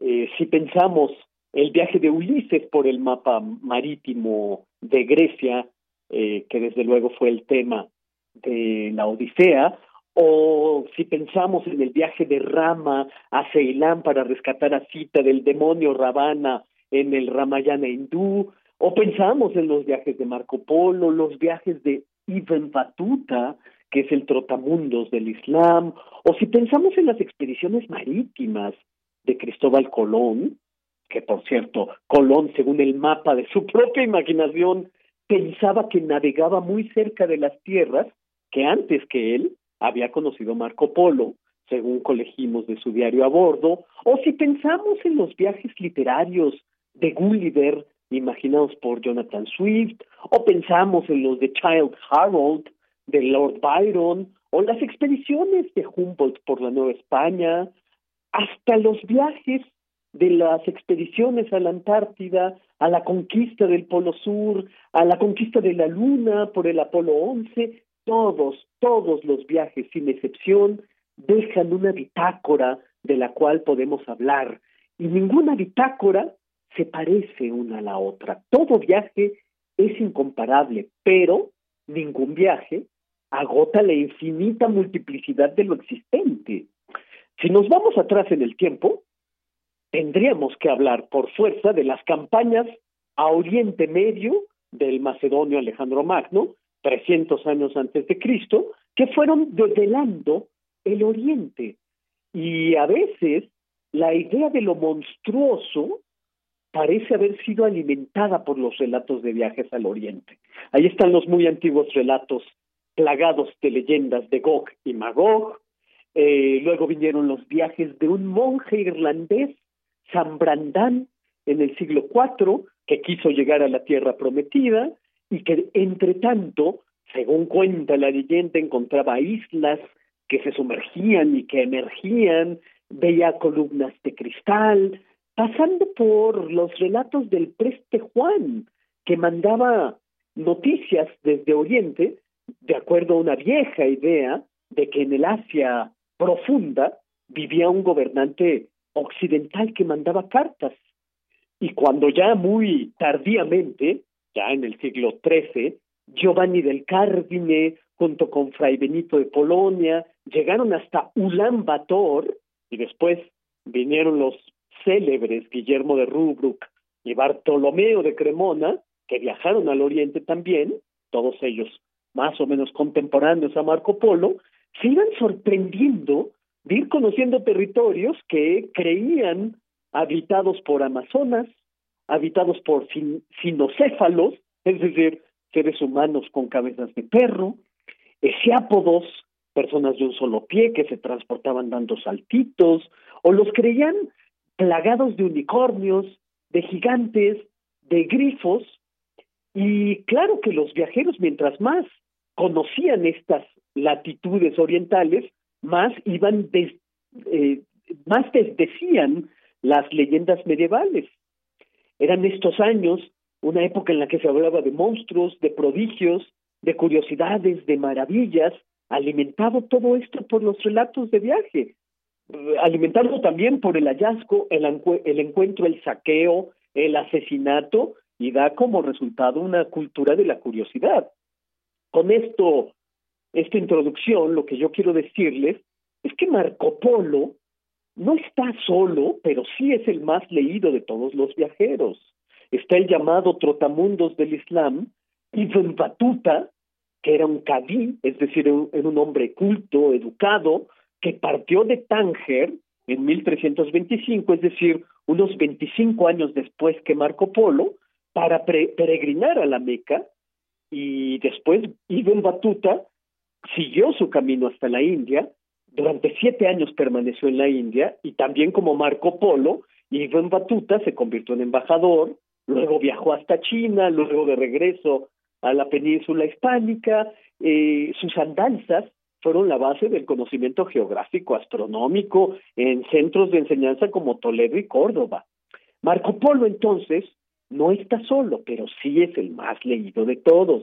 Las páginas de Marco Polo abrieron a los ojos de los occidentales un impensado, bravío nuevo mundo, para decirlo como Shakespeare, un mundo lleno de esplendor gastronómico, debido a la gran importancia que da Marco Polo a lo que se come, a los sabores, a las especias, al esplendor en el vestir, a las telas, a la joyería y principalmente a las costumbres de los países descritos. La lectura de Marco Polo encendió hace 700 años la imaginación visual, olfativa, táctil de quienes lo leyeron y sigue encendiendo la imaginación de quienes se acercan a sus páginas. Fue Marco Polo el primero que habló, por lo menos en Occidente, desde luego, acerca del petróleo, ese oro negro tan codiciado por la humanidad, lo vio Marco Polo en una ciudad armenia, cerca del monte Ararat, donde, según se dice, en la cima se encuentra enterrada el arca de Noé. En esta ciudad armenia, Marco Polo vio una fuente de la que brotaba tanto aceite con el que afirmó Marco Polo se podían cargar 100 barcos a la vez. También fue el primero en ver helados, además de que está aquella famosísima anécdota de Marco Polo, que es motivo de un breve ensayo de Humberto Eco, que aparece en su libro Kant y el ornitorrinco, acerca de cómo, ante lo desconocido, reaccionamos por aproximación. Resulta que en Java, Marco Polo afirmaba, perdónenme, afirmaba haber visto unicornios, pero decía Marco Polo, son unos unicornios bastante extraños, tienen pelo de búfalo y tienen patas de elefante, su cuerno es negro y es poco agraciado, dice Marco Polo, se parece más bien a un jabalí que a ese animal bello de los relatos, reflexiona Marco Polo. Ocurre que estaba viendo a un rinoceronte. Marco Polo eh, pertenecía a una familia veneciana de traficantes de mercancías y sus primeros viajes los realiza siguiendo la ruta de la seda y los emprende con su padre, Nicolás, y con su tío Mateo. Cuando Marco Polo realizó el primero de sus viajes, contaba solamente 17 años. Marco realizó tres grandes incursiones a los países y ciudades de Oriente Próximo, pero también del lejano Oriente, incursiones que le llevaron hasta el corazón mismo del imperio mongol, el imperio del gran Kublai Khan, el hijo de Genghis Khan, y para aquel Marco Polo realizó tareas de embajador menor, 15 años estuvo Marco Polo de embajador y a los 41 años, después de haber cumplido sus tareas de embajador en la corte del Imperio Mongol, Marco Polo regresa a Italia y en Génova, que en ese momento era una ciudad-estado enemiga de Venecia, es hecho prisionero en las más extrañas circunstancias. El más célebre de los relatos de viaje fue dictado en prisión por Marco Polo a un escriba que era su compañero de celda, de nombre Rustiquelo de Pisa. Era el año 1298. Es muy sabido que el viajero, Marco Polo, a su regreso de sus expediciones, en Venecia era apodado Il Milión, eh, porque la gente consideraba muy exagerados sus relatos. Estos relatos es lo que conocemos como el libro de las maravillas del mundo, unas páginas llenas de empatía, de dulce observación, páginas que, como digo, han excitado la imaginación de la humanidad desde su aparición. Me doy cuenta de que tendré que detenerme aquí, continuaré con el tema de Marco Polo y de los 700 años de su muerte, este 2024, en la próxima cartografía. Esto es lo que yo tengo que decir este lunes 8 de enero de 2024. Pues muchas gracias, gracias Otto, te esperamos el siguiente lunes con más de la cartografía. Pues buenas tardes y un abrazo. Hasta entonces, un abrazo muy grande también para nuestros radioescuchas. Gracias. Y continuamos ahora, nos vamos a Cultura con Tamara Quiros. Cultura RU. Es un gusto saludarles nuevamente a través de estas frecuencias universitarias. Para ir cerrando esta transmisión, hoy hablaremos de un libro que nos lleva de paseo por la historia del arte y por distintos recintos de la Ciudad de México. Se trata de ¿Dónde está arte? de Ecaterina Álvarez. Ecaterina es una editora mexicana que ha vivido en Praga y entre las decenas de libros que ha editado, esta es apenas su primera aventura como autora infantil. Además colabora en el Museo Universitario Arte Contemporáneo de la UNAM, donde desde hace 10 años está concentrada en las publicaciones y más recientemente en la comunicación del museo. Les invito a escuchar más detalles sobre dónde está arte, cómo surge esta idea de, de hacer este recorrido por distintos museos, sobre todo pues esta intención que una de las tantas intenciones que tiene que es acercar también a las niñas y a los niños al arte, a los museos y que sea de una forma entretenida y lúdica. Lúdica, exacto, exacto. Bueno, pues eso, como tú lo has dicho, este, uno de mis intereses principales y de mi colega y, amiga con la que tuvimos la idea de hacer este libro era aproximar a los niños al arte y la aproximación que queríamos hacer, eh, esa aproximación la queríamos hacer pues desde, desde, un punto de vista juguetón, lúdico. Cecilia de Tavira y yo, este, tuvimos esta, digamos, primera idea, donde los niños no tuvieran este prejuicio que tenemos, creo que no muchas generaciones de que los museos obras y todos estos espacios son intocables, que no te puedes divertir, que no puedes tener una experiencia sensible porque no, porque parece que todo es demasiado rígido, ¿no?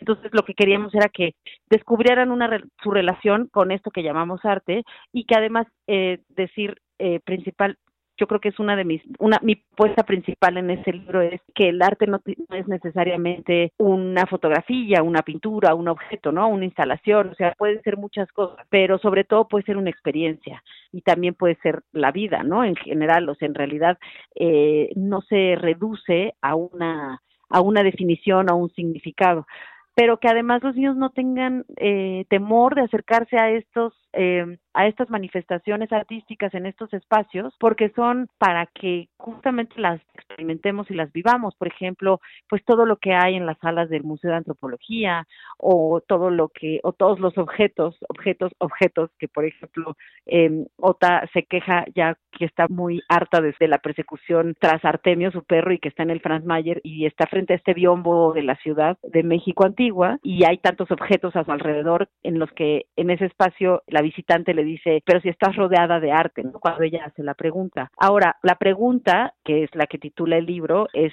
también un juego, ¿no? O sea, si, hay, si bien hay un juego en la aventura de Ota persiguiendo a Artemio, a su perro, también hay un juego en los diálogos que se establecen entre la niña y los distintos personajes que se topa en los museos y en la calle y en las calles de la ciudad. Yo les quería dar vida también a estas a estos a estos personajes de quienes trabajamos en los museos, ¿no?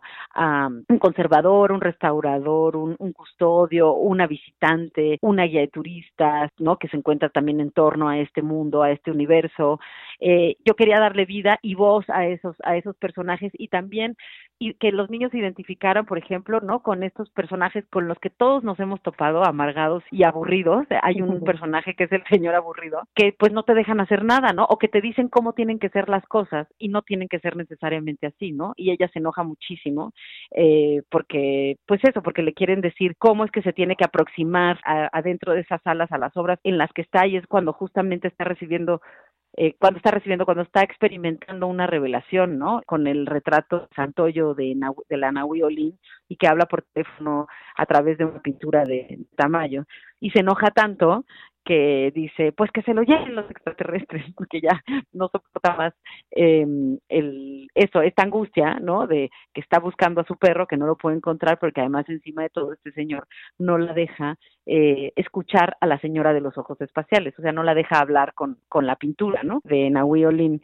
que es una doble página, que el soporte visual de las ilustraciones, las ilustraciones que son de María del Mar Hernández y Emilio Ramos, pues son muy buenas, son además justamente crean las atmósferas que envuelven a esta niña, en donde además lo que, lo que a mí me interesaba mucho y que es lo que puse como prioridad en, estas lecturas de las que te estoy hablando, ¿no? Primero, bueno, es el recorrido por los museos y las distintas épocas del arte, ¿no? Este periodos del arte. El arte prehispánico, el arte virreinal, el arte moderno y el contemporáneo, ¿no? Digamos, por verlo de, eh, de forma histórica, ¿no? Eh, más esquemática. La segunda lectura era, bueno, la persecución y la aventura, ¿no? Las pistas y el ir tras tras el perro, ¿no? Y donde está justamente el, el, hilo narrativo, ¿no? La tensión dramática. Y la tercera lectura, que es la que prioricé más, o la que fui descubriendo conforme escribí esta historia, que eso fue muy bonito, fue que descubría que mi personaje estaba teniendo un viaje de reconocimiento y de viaje interior, en realidad, donde empieza justamente a encontrar la relación entre eso que está descubriendo en las salas del museo y su memoria, su mundo interior, el universo que ella tiene a, su corta edad, ¿no? De 11 añitos, las historias que le cuenta la abuela, el juego que tiene con su perro de ir a buscar el tesoro de huesos, la obsesión que tiene con la leyenda de los volcanes, todos los cuentos que le empiezan, ¿no? A le resuenan otra vez en la mente cuando ve muchas obras y piensa en la dragona Siegfried de los cuentos que le cuenta a su mamá en las noches, se pregunta, ¿no? ¿Por qué las historias eh, que están en los libros son eternas? Eh, pregunta acerca de la eternidad, ¿no? Cuando le empieza a hablar de la eternidad, a asociar la eternidad como concepto, ¿no? Y empieza a preguntarse qué es eso de la eternidad, ¿no? Eh, digamos como ya en una parte un poquito más filosófica, ¿no? Y también a imaginar y a fantasear sobre esas historias que la abuela le cuenta de los extraterrestres y los ovnis, ¿no? Y la primera que tiene, o sea, el primer acercamiento que tiene es con la fuente de, de antropología, con el gran paraguas. Entonces ahí cree que Artemio se lo llevaron los extraterrestres y acá a ella también se la van a llevar. Entiendo, acá la, referencia, como esta abducción, ¿no? Caterina, mencionas algo bien importante, las personas que trabajan en un museo, vaya, son, son varias las personas, ¿no? Y también para que nosotros podamos ver una exposición, pues es todo un proceso. Me gustaría que también nos platicaras cómo fue la selección de estas obras y también de los recintos que nos muestras en este libro, que no debe haber sido fácil. Hubo una primera elección de museos y una primera elección de obras que era mucho más amplia, más obras y más museos. Por ejemplo, ¿no? El Museo Tamayo estaba pensado para que por ahí pasaran el recorrido el, mi personaje, mis personajes, estaba el Carrillo Gil, estaba el Anahuacali, el Dolor Solmedo, y obviamente había obras en esos museos que me importaba retratar, pero bueno, y también temas, ¿no? De, de lo de los periodos que te estaba contando, ¿no? Que, que los periodos eran reflejar los periodos, que los niños identifiquen un poco los periodos del arte en, en México era importante. Sin embargo, tuve que privilegiar la historia y que para que funcionara narrativamente. Entonces, escribiéndola tuve pues que sacar eso, tuve que eliminar muchos museos y también obras que quería que aparecieran. Incluso hubo obras y dos artistas que influenciaron mi primera idea, lo que me inspiró, por ejemplo, a hacer esta a este personaje Ota, que eran Remedios Varo y Leonora Carrington, eran dos figuras del movimiento surrealista muy importantes para mí, para construir el personaje de Ota, de la niña. Pues finalmente por temas que no se resolvieron de no de derechos no pudieron aparecer. Para hacer esa curaduría, esa selección, digamos, de obras y de museos, lo que puse por encima fue que fuera verosímil, digamos, en la ficción, en la persecución de la niña tras el perro. Y había obras que nos importaba mucho que sí, sí aparecieran, entonces a partir de ahí es que se construyó la narrativa y, la elección. La selección fue muy difícil. Hay una, una obra de Lourdes Grobet, una de, eh, de Álvarez Bravo, la que me interesaba de Álvarez Bravo es de una niña justamente reflexiva, recargada en un barandal.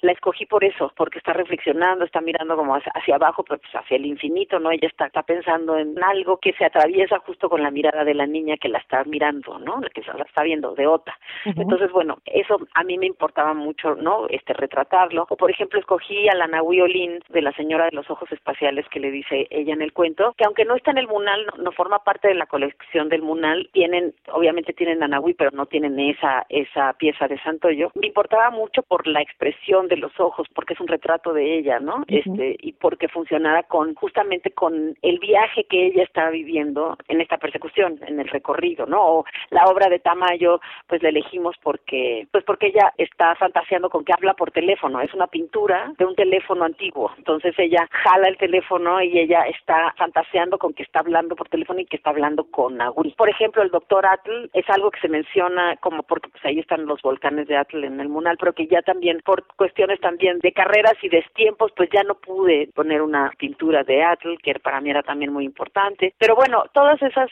obras que te estoy mencionando, que están y las que no están, pues forman parte sí de la de la construcción de la historia de la niña y de y del perro y de la persecución y finalmente, bueno, por ejemplo, pues el tesoro de huesos, eh, como están buscando un tesoro de huesos, por eso para por eso elegí de, en el MUAC las obras de Semefo. Todo tiene una razón que tiene que ver con la aventura y con el cuento, con la historia. Excelente esta narrativa y bueno, esta conexión además. Vaya que suena a un arduo trabajo. Mientras tanto, invitaremos a nuestro auditorio a que conozca parte del trabajo que has realizado en esta publicación, ¿Dónde estarte? Ay, pues muchas, muchas gracias por invitarme. Ekaterina Álvarez es editora y autora de ¿Dónde está arte?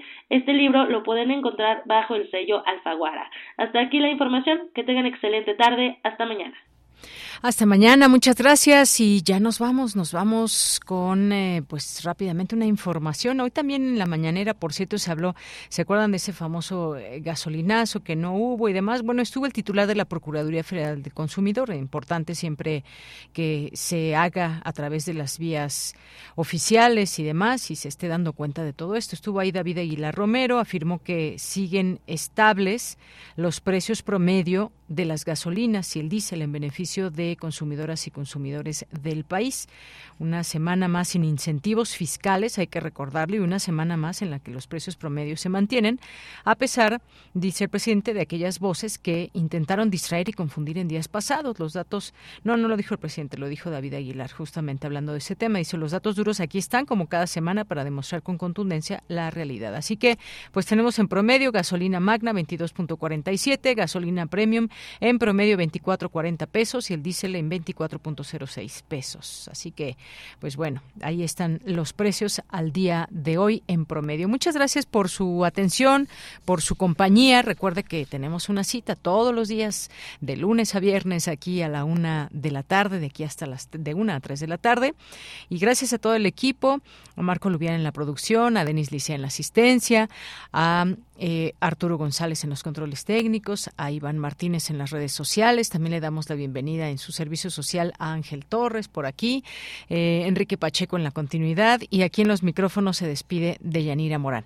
Hasta mañana, buenas tardes y buen provecho. Radio UNAM presentó Prisma RU. Una mirada universitaria sobre los acontecimientos actuales. Prisma RU. Relatamos al mundo.